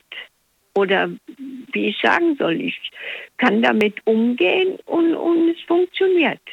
Ich bin nicht krank geworden dadurch, seit ich es losgelassen habe, seit ich es akzeptiert habe, sagen wir mal so. Warst du unglücklich, als du es noch Nein. nicht akzeptiert hast? Oh ja, Oh, oh, oh, ich hatte schwere Depressionen. Also viel unglücklicher, als du es jetzt bist. Jetzt, wo du es akzeptierst, Ja, ich bist woll- du. Okay. wollte, ich habe immer gesagt, wenn mir was passiert und ich falle irgendwo von der Clip oder ich bin weg, dann ist Feierabend. Also ich, ich es war schlimm. Also es war wirklich sehr, ich wollte nicht mehr leben damals. Ich habe gedacht, das schaffe ich. Ich habe ja meinen Vater erlebt, verstehst du? Mhm. Ich habe das ja mitgemacht. Bei ihm war das auch so, ne? Hast du, glaube ich, gesagt. Ja. Genau so, genau ja so. Aber Meine. Eltern. Ja, aber als ich das gekriegt, als ich das erfahren habe, haben mir beide Eltern nicht mehr gelebt von mir. Also gar niemand. Also außer meine Kinder und, und deswegen kriegen ja auch meine beiden Jungs keine Kinder. Das muss ich. Mhm. Weil sie Angst haben, diese Krankheit weiterzuvererben. Richtig, Hm. richtig. Die heirat, sind beiden nicht verheiratet. Der eine ist ja 71 geboren, der andere 75. Aber äh, sie heiraten nicht, weil sie können das niemand erklären und sie sind ja auch im Beruf so gefestigt. Also das Aber sie selbst, bei ihnen ist es nicht ausgebrochen, ja? Äh, beim Kleinen, der 75 geboren ist, bin ich mir noch nicht sicher. Noch nicht. Also werden da die Augen langsam schlechter, oder wie? Mm, nee, das nicht. Ich habe damals, ähm, warte mal, jetzt muss ich überlegen, 20 Jahre, das war dann 2000, äh, 20 Jahre zurück, 2001. Mhm. Äh, da war er 75, 80, 26. Ja, als ich wusste, äh, also als auch meine Kinder wussten, das vererben wir. Also da war der Kleine 26. Und da habe ich mit ihm angefangen. Ohne, er hat ja nur noch Möhren gegessen und Gemüse und, und, und, und. Er hat sich total mit dem Augenarzt unterhalten. Er, durch, er ist bei der Bundeswehr durchgefallen. Da haben sie ihn nicht akzeptiert. Äh, Autofahren kann er auch nicht. Also es war damals, weiß nicht, wie ich mich da ausdrücken soll. Also für Autofahren, da ist er beim Sehtest durchgefallen. Hm. Aber er hat bis heute genau, er ist bis heute genauso wie damals. Ich habe ähm, ich hab eine Frage. Und zwar würde ich gerne wissen, wenn du sagst, ich habe dann irgendwann beschlossen, ähm, mit der Hilfe meines Mannes, das zu akzeptieren, das so hinzunehmen. Ähm, ist das jetzt tatsächlich so, dass du sagst, ähm, noch nicht mal, noch nicht mal, wenn ich jetzt irgendwie, weiß ich nicht, stell dir vor, du hörst jetzt irgendwie Radio und dann läuft da irgendwie ein Bericht und dann heißt es irgendwie, Medizin hat Fortschritt gemacht, jetzt gibt es auch die Möglichkeit oder man Mach untersucht das. Ja. Machst du dir dann Hoffnung oder, oder sagst dann, ach Mensch, Heute- vielleicht erlebe ich das ja noch ähm, in den nächsten fünf, sechs Jahren, vielleicht könnte die Medizin dann, oder sagst du, das, ist macht mir egal. Dich kaputt. Das macht dich kaputt. Genau, das macht dich kaputt. Ja, wenn du dich wieder da reinhängst und wieder rein, das ist ja das, was mich die drei Jahre kaputt gemacht hat. Also eigentlich ist es so ein bisschen so wie, wie, man freut sich so sehr auf etwas, was am Ende vielleicht doch nichts wird. Und dann war die ganze Freude ja, der Nerv umsonst. ist ja, der Nerv ist ja hinter dem Auge, der ist ja kaputt, der ist ja gebrochen, das funktioniert nicht mehr bei mir. Also das Glaukom kriegen sie nicht mehr hin. Das Hm. hat mir damals äh, auch der Arzt gesagt. Und äh, heute akzeptiere ich das. Also solange meine Familie und mein Mann lebt, denke ich, dass du mich sehr gut äh, hörst. Ja. Also, dass ich sehr gut gelaunt bin. Ja. Äh, weil wenn mein Mann heute was passieren würde, dann weiß ich nicht, was passieren wird. Also das muss ich sagen. Ich sage immer, du musst jeden Tag Krebsfrucht essen und, und, und ich versorge ihn halt sehr gut. Also das, dann wüsste ich jetzt nicht, meine Kinder wohnen ja in Wiesbaden und ich in Nidda. Das sind ja, äh, weiß ich nicht, 150, 180 Kilometer so. Also die Richtung. Ähm, dann weiß ich nicht. Da müsste ich wahrscheinlich zu meinen Kindern in die Wohnung, weiß ich nicht. Ich mache mir da auch heute keine Gedanken drum. Also uns geht sehr, sehr gut. Mir geht es sehr gut. Das weißt du ja, das ist mir, ich bin ja topfit. Ich bin auch sehr, sehr happy, muss ich sagen, im ganzen Umgang mit Menschen und ich habe ja auch meinen eigenen Weg gefunden. Das weißt du ja durch das ganze. Und gerade das finde ich ja so bemerkenswert. Auch dieses, was du gerade angesprochen hast, diese gute Laune. Ich weiß ja von dir, dass du auch immer mitbekommst, was in der großen, weiten Welt geschieht. Du bist ja immer äh, informiert.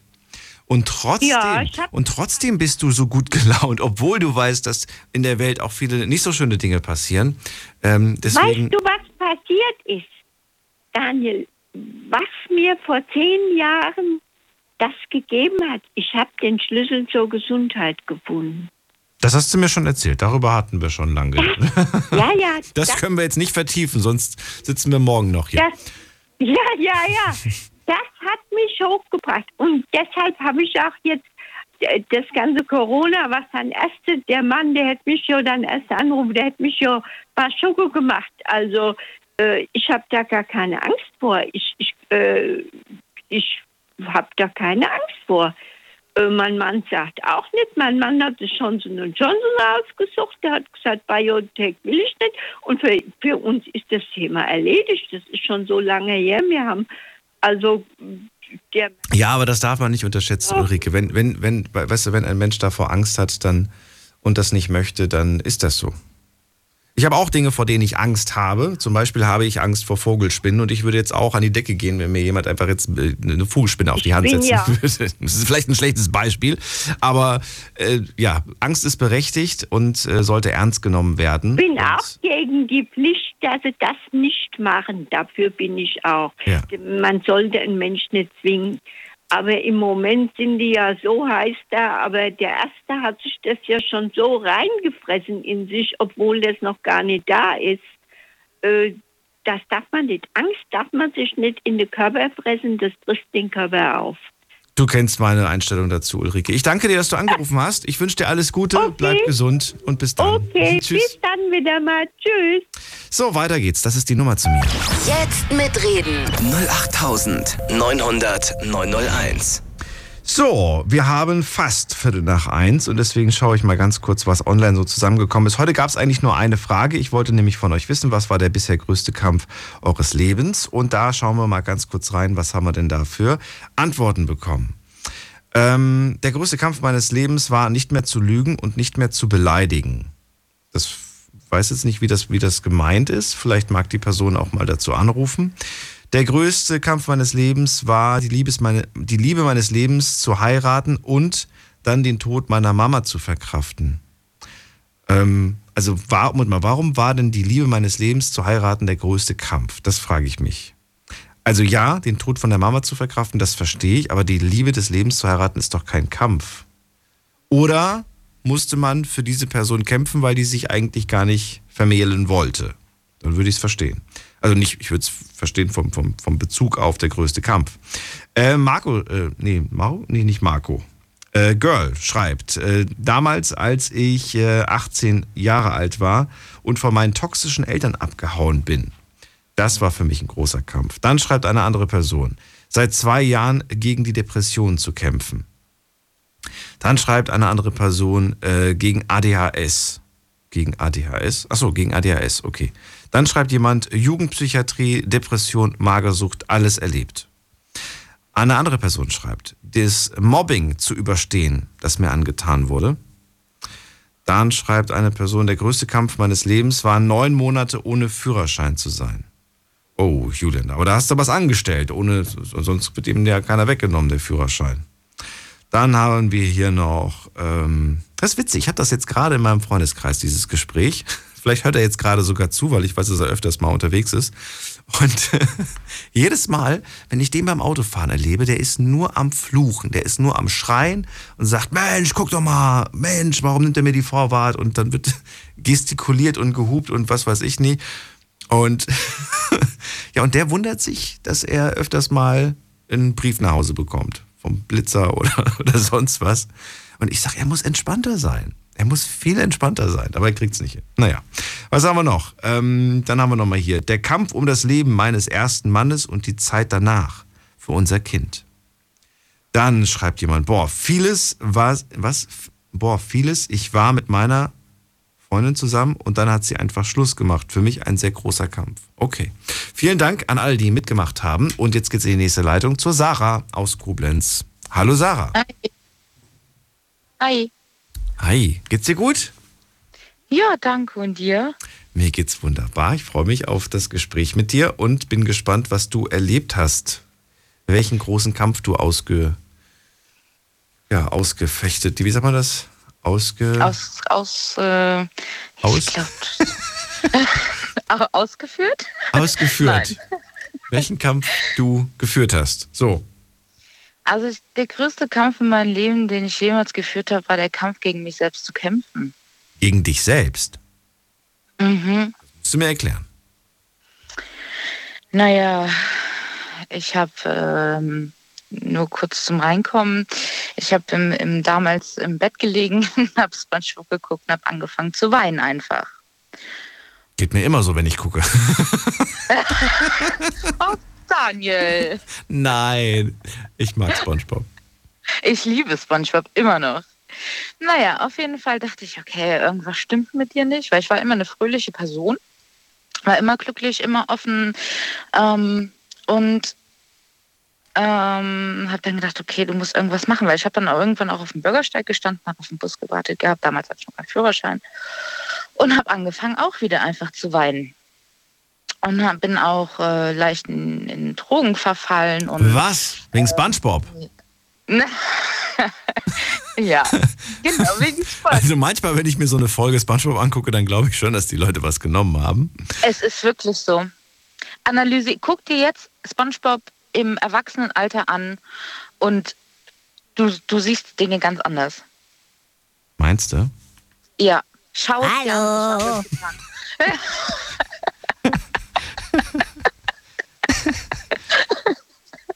ja, auf jeden Fall ähm, hatte ich auch viele wechselnde ähm, Sexpartner gehabt und habe mich immer äh, etwas darauf aufgehangen, nach dem Motto, ah ja, äh, hoffentlich kann das zu einer Beziehung werden und was eigentlich total dumm war. Und hatte auch äh, Fressattacken gehabt, um mich selbst zu spüren, ähm, wo ich damals nicht wusste, warum habe ich das. Also ich habe mich vollgefressen, bis mir Gott schlecht war, bis ich dann äh, zur Therapie kam. Äh, erstmal eine Tagesklinik, drei Monate lang und äh, die hat leider nichts gebracht. Von morgens äh, 8 bis mittags um, nee, nachmittags um 16 Uhr. Und dann meinte die Psychologin, okay, Sarah, hör zu, es bringt bei dir nichts, du musst stationär. Ja, und dann äh, bin ich stationär aufgenommen worden und dann fing es an. Das war hart. Ich, es waren bestimmt schon welche in, in, in Therapie gewesen, die jetzt zuhören und sie wissen auf jeden Fall, wie hart sowas sein kann. Du musst richtig mit dir selbst kämpfen. Du, du, du, du musst einen Kampf gegen dich selbst gewinnen. Aber was war das denn jetzt? War das Depression oder was? was? Naja, ich hatte, ich habe Burnout. Was, was war ja, das? Nee, ne, ne, ich habe diagnostiziert bekommen, dass ich Borderline habe. Ich war auch immer Ah. sehr impulsiv. Okay. Ähm, eine posttraumatische Belastungsstörung plus Depression, eine schwere Depression. Das kam alles aufeinander. Und ich wusste ja nicht, was mit mir los war, weil ich kannte das nicht. Ich wusste mal mit, mit, mit 15, 14, aha, hm, irgendwie ist da was, aber weiter auch nicht drüber nachgedacht. Ich dachte immer, ach, was wollen die denn? Als Psychologen, das ist ein, das ist ein Plem-Plem-Doktor, da musst du nicht hin. Brauchst du nicht so eine Scheiße. Ja, und dann hat's angefangen. Und dann fängst du an, gegen dich selbst zu kämpfen.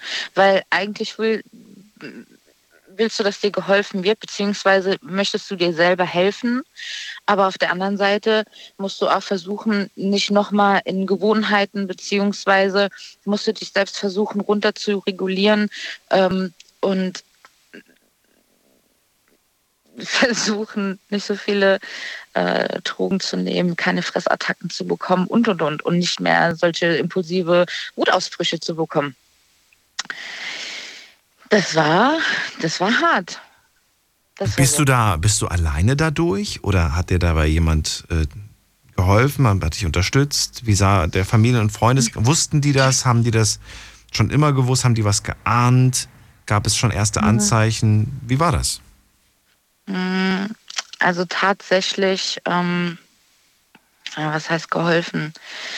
Mein damaliger Ex-Freund hat gelacht und äh, habe mich für bekloppt erklärt.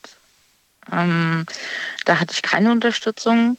Meine Mutter wusste nicht, wie sie damit umgehen sollte, weil sie sich selbst immer die Schuld für alles gegeben hat, weil äh, es heißt ja, ja, Borderline ähm, entwickelt man im Kindesalter, beziehungsweise ähm, sind es Rückschläge aus dem Kindesalter. Wobei ich eigentlich, ich hatte keine schlechte Kindheit. Ich, ich bin in einer Großfamilie groß geworden. Ich, wir hatten Pferde, wir hatten Rinder. Ähm, es war eigentlich eine relativ schöne Kindheit. Ähm, klar gab es wie in jeder Familie Streitereien, in der Großfamilie sowieso, ne?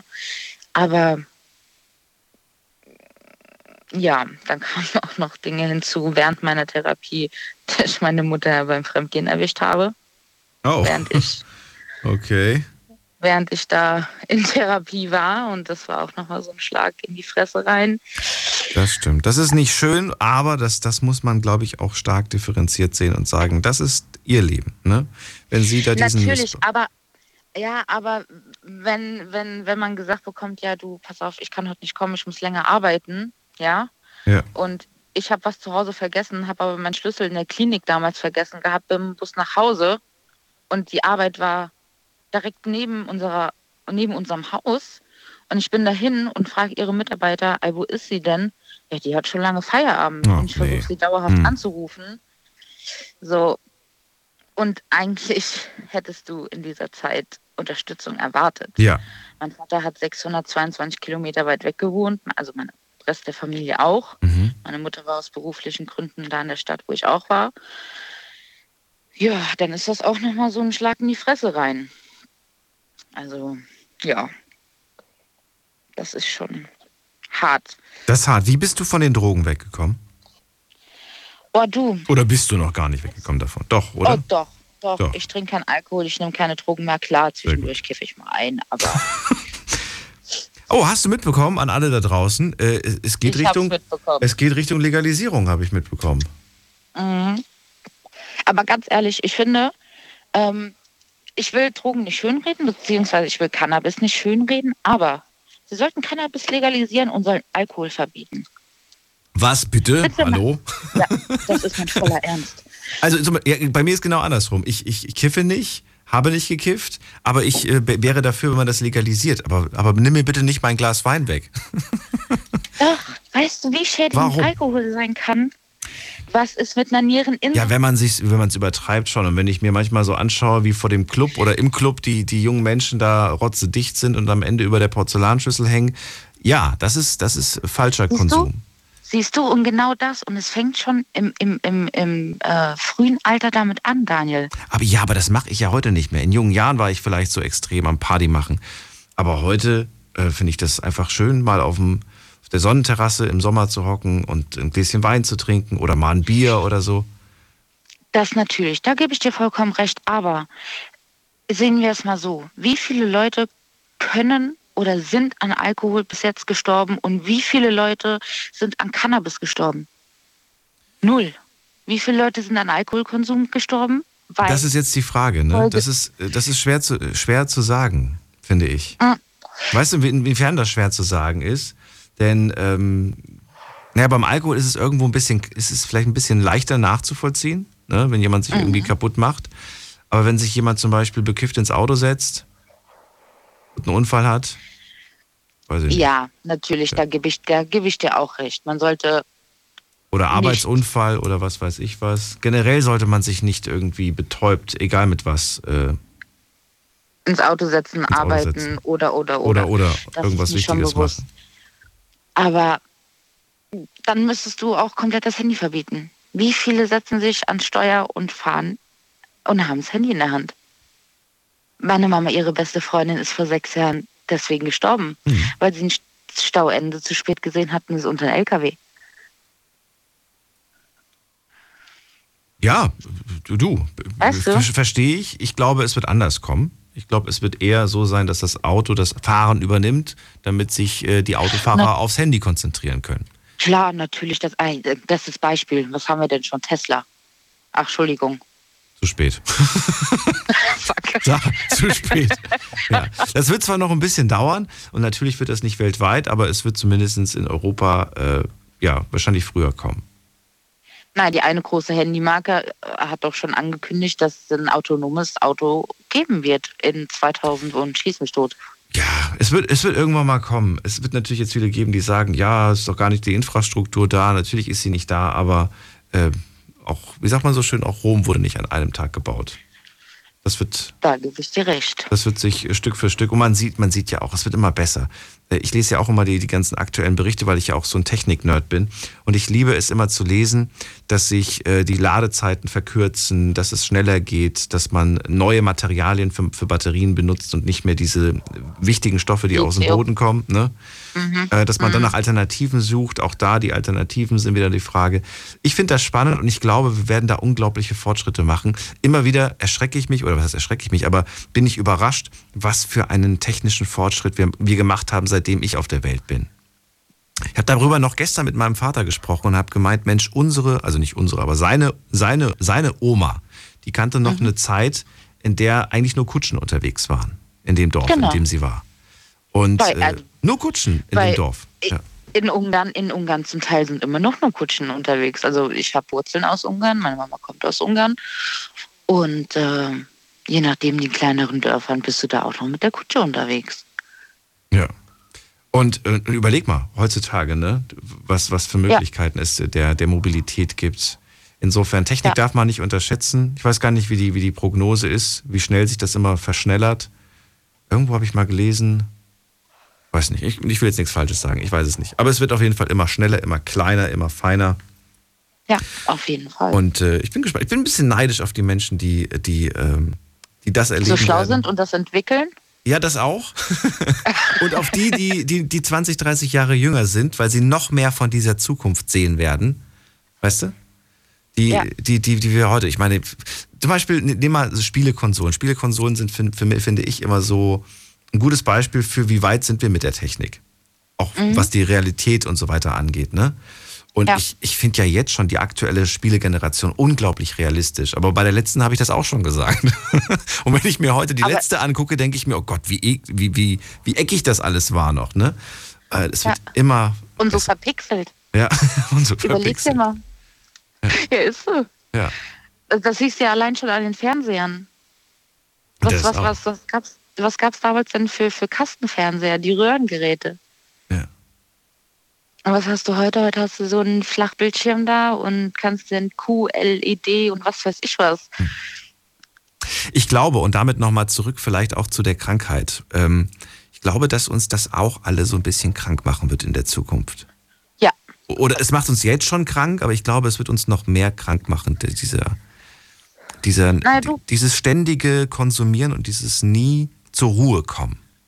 Ja, ich sehe es allein an meinem kleinen Cousin, der ist 14 Jahre alt die hängen nur noch an ihrem Handy. Er hatte sein Handy bei mir im Auto vergessen gehabt, gestern oder vorgestern. Und da hat mich die Mama angerufen, also meine Tante, und sagt, sag mal, hat er, denn, hat er sein Handy vergessen bei mir? Sagt, ja, ja, wo bist du? Sagt, ich bin jetzt zu Hause. Ich komme jetzt nicht extra nochmal gefahren wegen seinem Handy. Das kann er morgen haben. Ja. Und? Wie, wie gefixt, gewitzt die da drauf sind. Alter, musste der die Nacht ohne Handy überleben. Mein Gott. ich bin ehrlich, als ich 16, 17 war und hatte meinen Vertrag gehabt und konnte mal eine Rechnung mit bezahlen, mein Handy wurde gesperrt. Ich war froh. Ich war froh, dass ich meine Ruhe hatte. Ja. Ist ja. so. Aber was soll man machen? Man entwickelt, die Generation entwickelt sich weiter. Es wird immer mehr technikfixiert sein und Mobbing spielt ja jetzt schon eine große Rolle durch Social Media. Das wird immer schlimmer werden. Heutzutage, heutzutage haben ja schon kleine Kinder Depressionen. Woher haben denn die kleinen Kinder Depressionen? Woher weiß nicht, weißt du es? Nein, ich weiß es nicht. Ich, keine Ahnung, das ist mir ein Rätsel. Ich kann es nicht verstehen. Oder ich hatte heute eine Familie, eine siebenköpfige, nee, nicht siebenköpfige, aber es waren sieben Personen gewesen. Oma, Mutter, zwei Kinder und noch Bekannte mit einem Kind.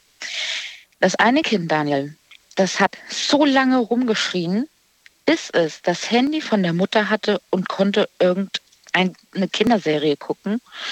Und das war noch nicht mal genug. Es hat angefangen rumzuheulen. Das Kind ist zwei Jahre alt und wollte Cola haben. Mhm. Cola. Was zur Hölle? Das Kind ist zwei Jahre. Es hat nicht mehr aufgehört zu, äh, nicht mehr aufgehört zu schreien, Daniel.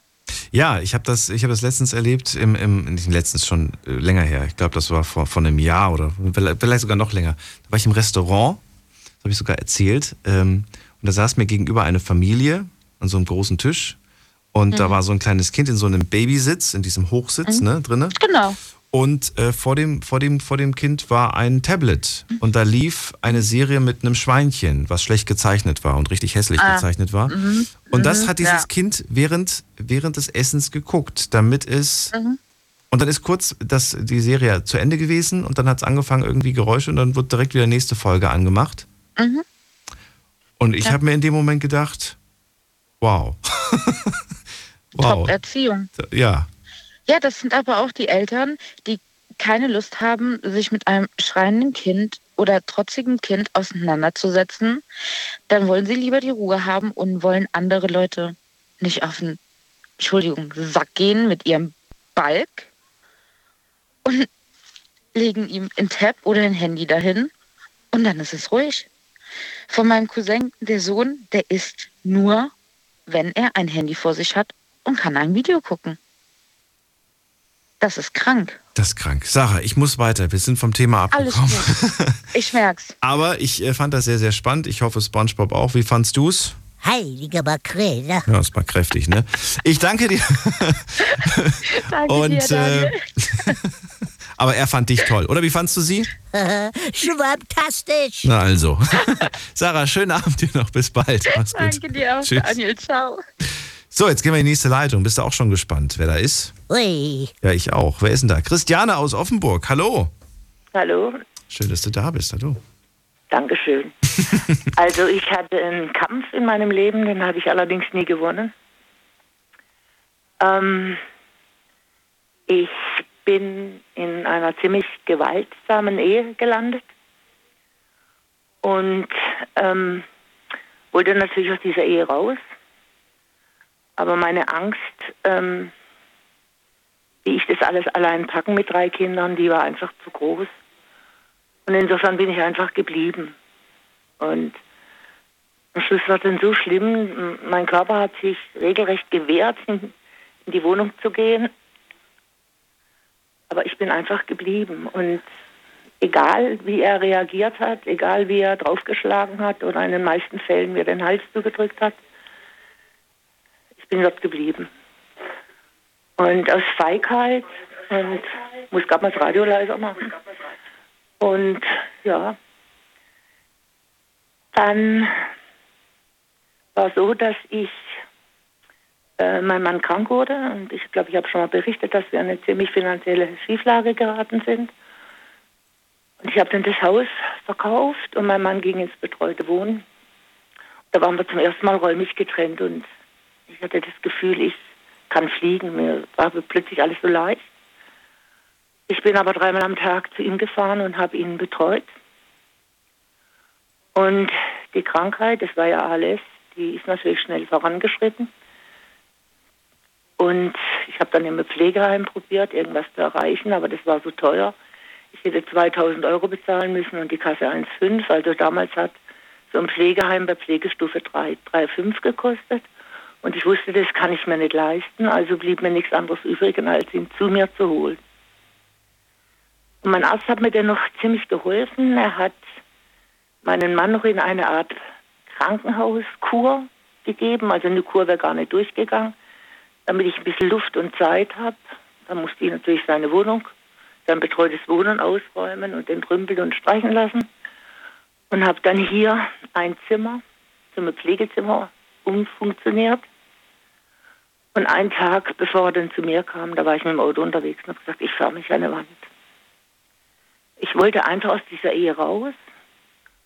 Meine Angst, es nicht zu schaffen mit drei Kindern, wie ich es mache, weil ich natürlich auch Drogen bekomm, bekommen habe, war ganz, ganz groß. Und ich bin sicherlich eine taffe Frau und, und ich ähm, habe mich auch immer durchsetzen können, aber da war meine Angst einfach zu groß. Und dann habe ich ihn also an dem Tag, als er zu mir gekommen ist, ähm, war das die Zeit, wo ich ihn hier gepflegt habe. Und ich muss dazu sagen, diese Zeit bereue ich nicht. Er war halt wie mein Baby. Und er konnte ja nichts mehr alleine. Ich musste ihn praktisch total versorgen. Und dann ist er natürlich auch in meinen Armen gestorben. Und so im Nachhinein sehe ich natürlich vieles differenzierter. Natürlich habe ich auch meine Fehler gemacht. Aber die Aggressionsschwelle meines Mannes war halt sehr, sehr nieder. Aber er war beliebt überall.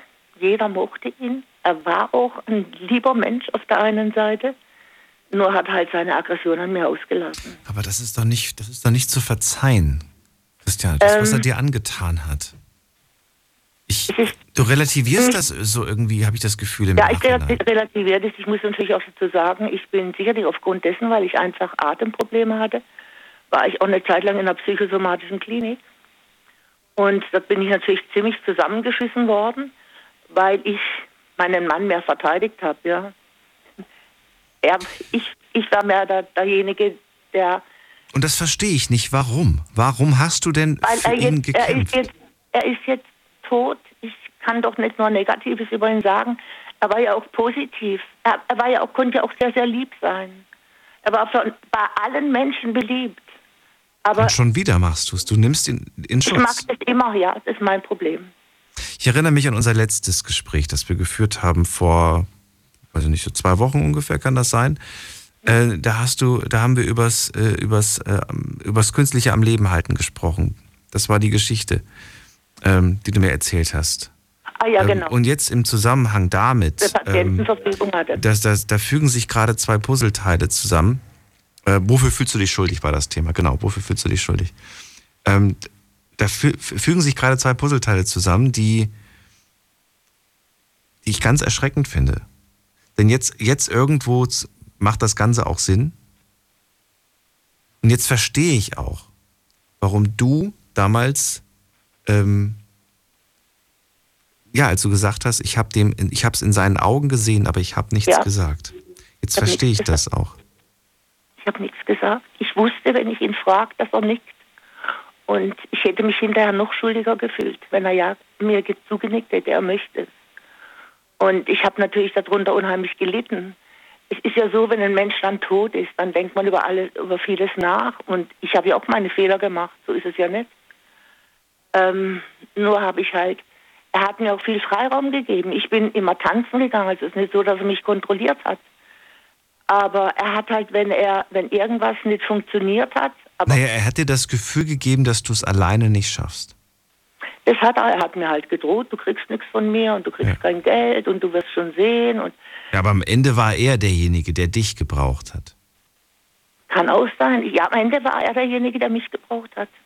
Ja. Das, das, was er dir gewünscht hat, das ist auf ihn selbst zurückgefallen quasi. Ja, ich war natürlich auch mal, wenn ich das jetzt sagte, das fällt mir auch ganz schwer. Also ALS, da kriegt er ja keine Luft mehr am Schluss.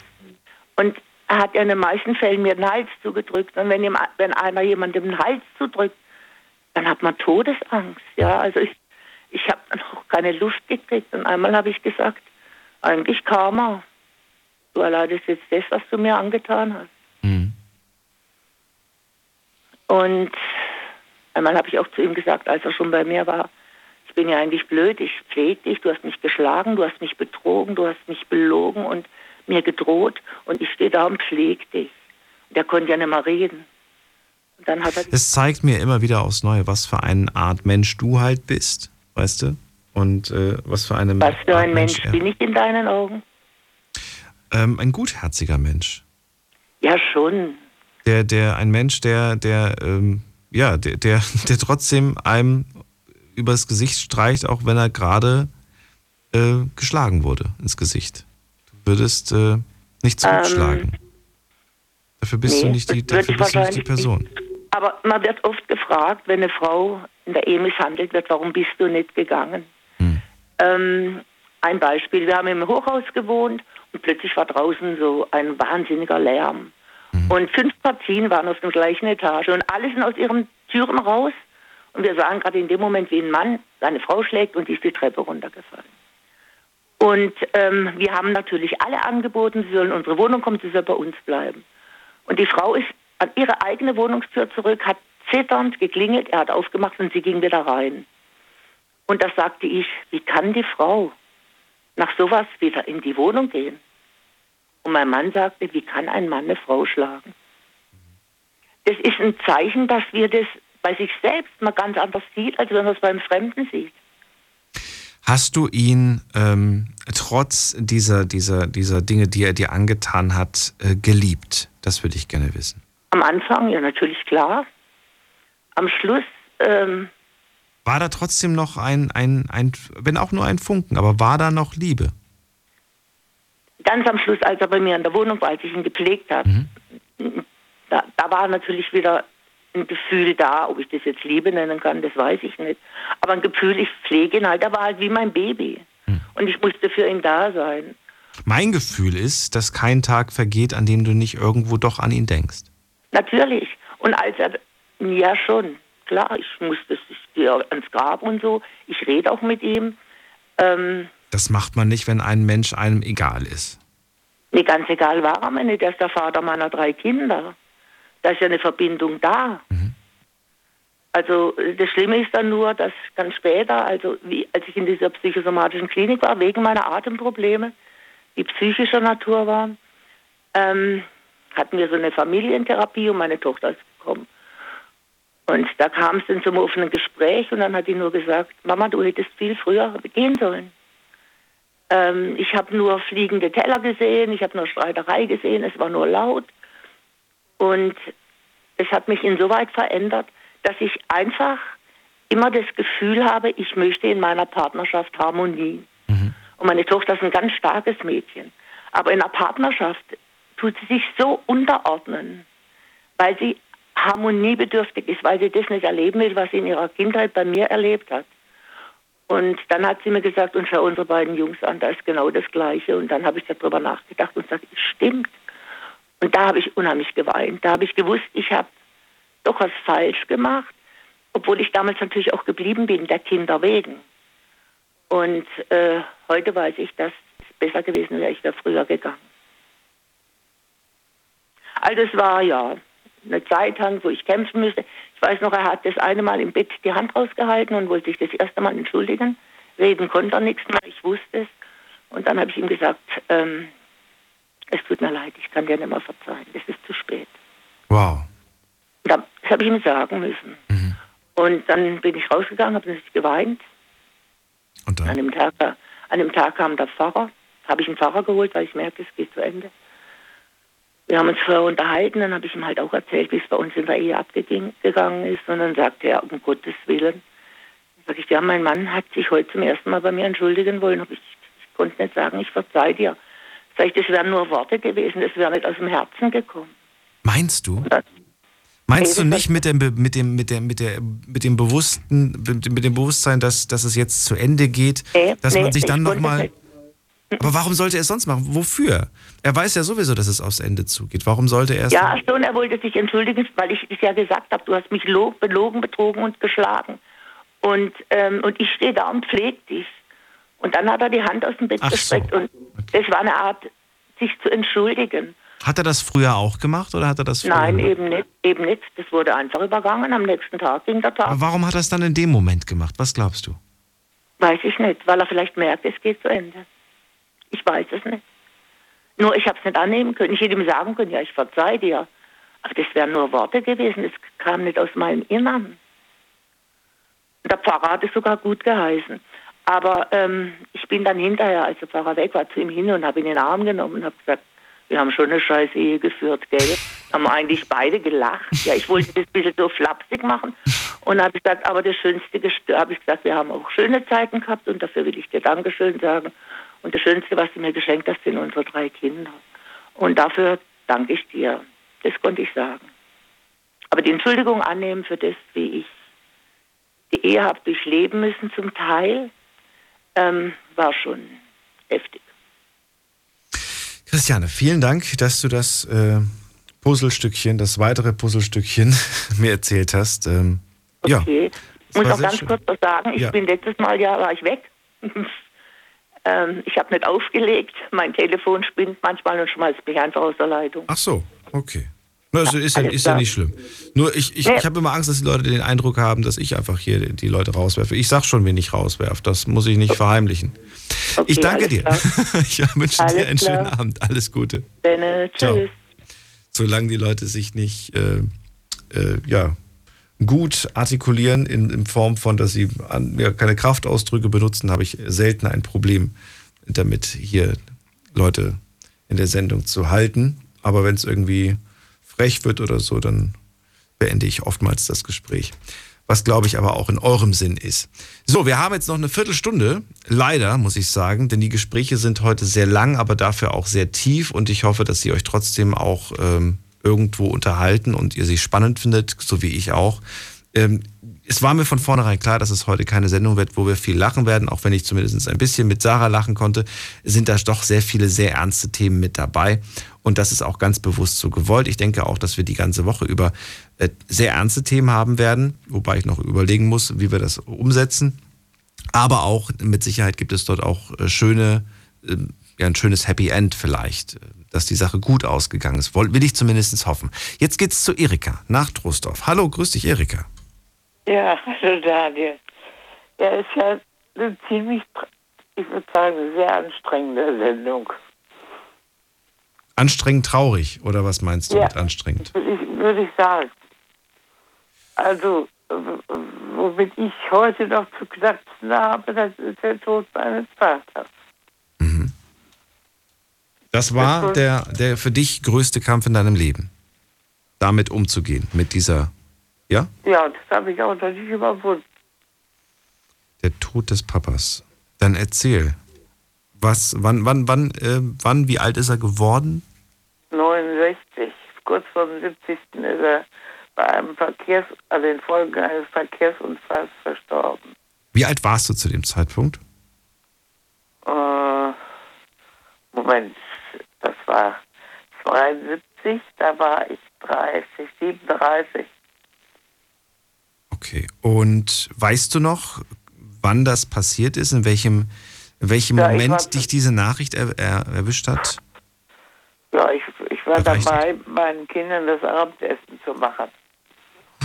Und, und dann, ja, das war ja in Dortmund und ich war in, ich war in Hennef. Und dann musste ich sehen, dass ich dann nach Hause kam, weil meine Mutter ja alleine war. Das heißt, man, das Telefon klingelt, die Mama ja, ist dran. dann, nee, meine Tante war dran. Die hatte, also, äh, meine Mutter hatte meine Tante benachrichtigt, dass meinem Vater was zugestoßen wäre. Und äh, äh, dann hatte meine Tante mich angerufen, dann habe ich dann also die Kinder rasch versorgt und äh, habe einen Nachbarn gebeten, mich nach Köln zum Hauptbahnhof zu fahren. Und von da aus bin ich dann per Zug nach Schwerte und von Schwerte dann mit dem Taxi nach Dortmund rüber. Ja, da bin ich abends um 11 Uhr dann angekommen. Dann habe ich dann am nächsten Tag die Dinge in die Hand genommen. Du hast was in die Hand genommen? Die Dinge in die Hand genommen. Ach so, das heißt, du hast dich um alles gekümmert, um die Beerdigung, um die ganze Abwicklung, Ja, sicher. weil deine Mama nicht in der Lage dazu war in dem Moment. Nein, das, das ging nicht. Das ging nicht. Meine, meine Mutter bekam, also war leicht dement erkrankt, damals schon. Damals schon. Oh. Ja, Aber, aber sie wusste, was passiert ist. ja sicher, das wusste sie wohl. Und sie hat es nicht am nächsten Tag wieder vergessen und dann jeden Tag. Nein, nein, so schlimm war es noch nicht. So schlimm war es Nein. nicht. Okay. Aber ich, ich, ich musste reagieren. Äh, wenn dir das zu nahe geht, ne, oder du das nicht nochmal Nein, durch, nein, dann nein, würde ich dir keine gut. Fragen stellen. Denn mich würde, mich würde interessieren, ähm, Ja. kannst du dich noch an das letzte Gespräch mit Papa erinnern? Mm. Ja, das war, das Verrückte war, das war gerade nach, nach dem Urlaub. Mein, mein Ex-Mann war damals äh, in der Pfalz, um, um, äh, meine, um unsere Tochter zu holen, die bei der Großmutter war. Und ich war mit den, den anderen Kindern alleine zu Hause. Und mein Vater hat sich also äh, nur brieflich Kontakt gehabt in der, in, den, äh, in der letzten Zeit. Und das war natürlich dann, naja, wir hatten schon so mal gesprochen, was wäre, wenn. Aber so großartig, nee, was weiß ich nicht. Es war, war ein normales Familienleben. Aber dass du, dass du jetzt noch weißt, das letzte Mal haben wir über das und das gesprochen, das ist dir nicht mehr Nö. im Sinn. Nee, das, das, ging, das ging so über, über die Ferien, die, die vor uns lagen. Weißt du, ob das letzte Gespräch herzlich war, ob man sich Ja, die, die Gespräche mit meinem Vater waren eigentlich immer herzlich. immer herzlich? Okay. Also ihr habt, du hast ein gutes Verhältnis zu Papa gehabt. Ja, sehr gutes Verhältnis. Und er hat auch immer, er war ein guter Ratgeber. Okay. Und äh, das fehlte mir dann in den Jahren danach. Da habe ich dann immer nur reagieren müssen. Ich hätte gerne mal gefragt, was, was hättest du in der Situation ge gedacht oder getan? Das ist das, was, was also bis heute fehlt. Naja, aber ich, ja, ich verstehe dich. Das, das kann ich mir, aber ich glaube, so ein bisschen, das hast du auch von ihm. Ja, Ja, das bestimmt. das hast du. Mhm. Nee, das ist also, das, das hängt, das hängt mir immer noch nach, auch dass er, äh, dass wir haben also noch vorher gesprochen, dass da also innerhalb der Familie haben wir uns auf, auf, den, auf seinen 70. Geburtstag gefreut. gefreut.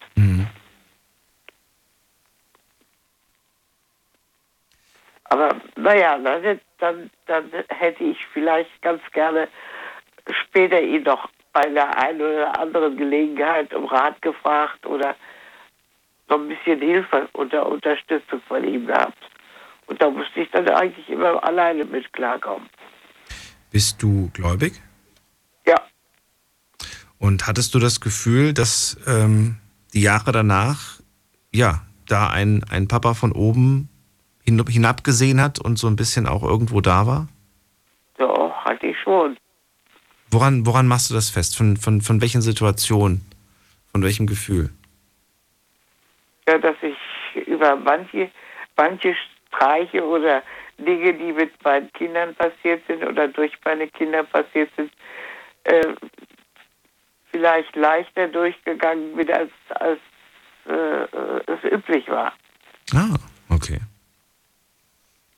Bist du auch oft an sein Grab damals oder nicht so häufig?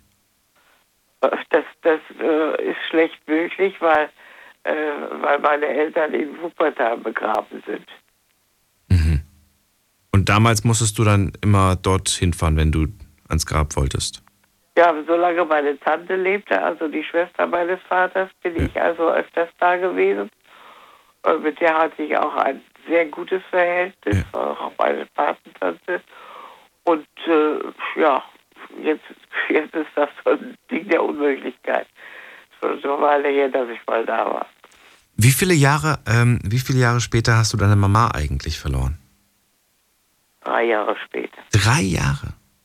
Das ging dann doch sehr Jahre. schnell eigentlich. Ja.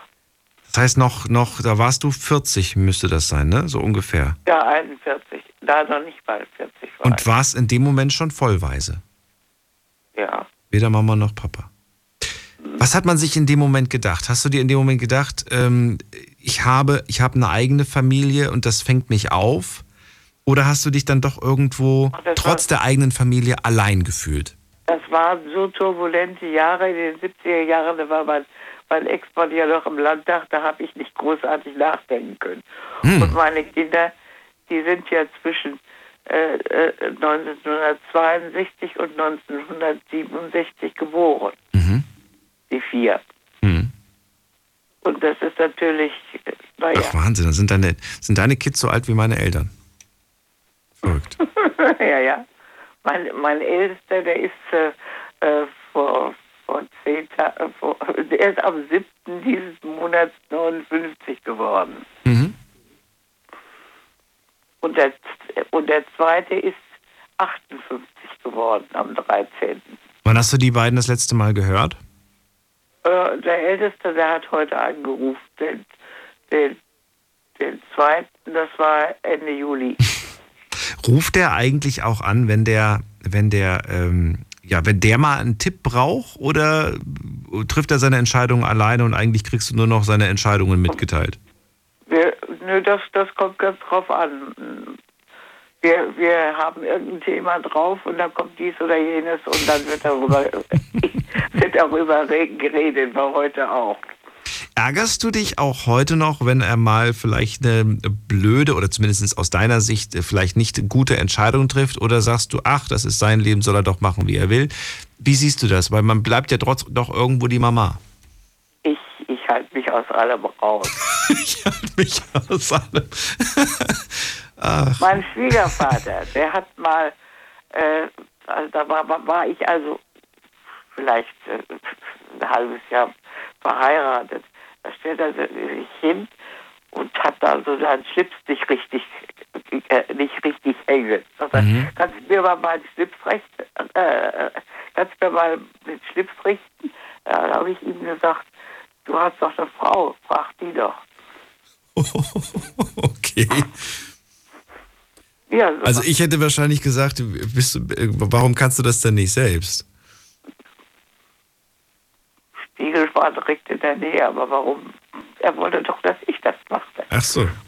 Um wahrscheinlich deiner Frau eins auszuwischen. okay. Aber nicht mit dir? Nein. Das machst du nicht mit. Nee, nee, ich habe mich da immer rausgehalten. Ja, das finde ich gut.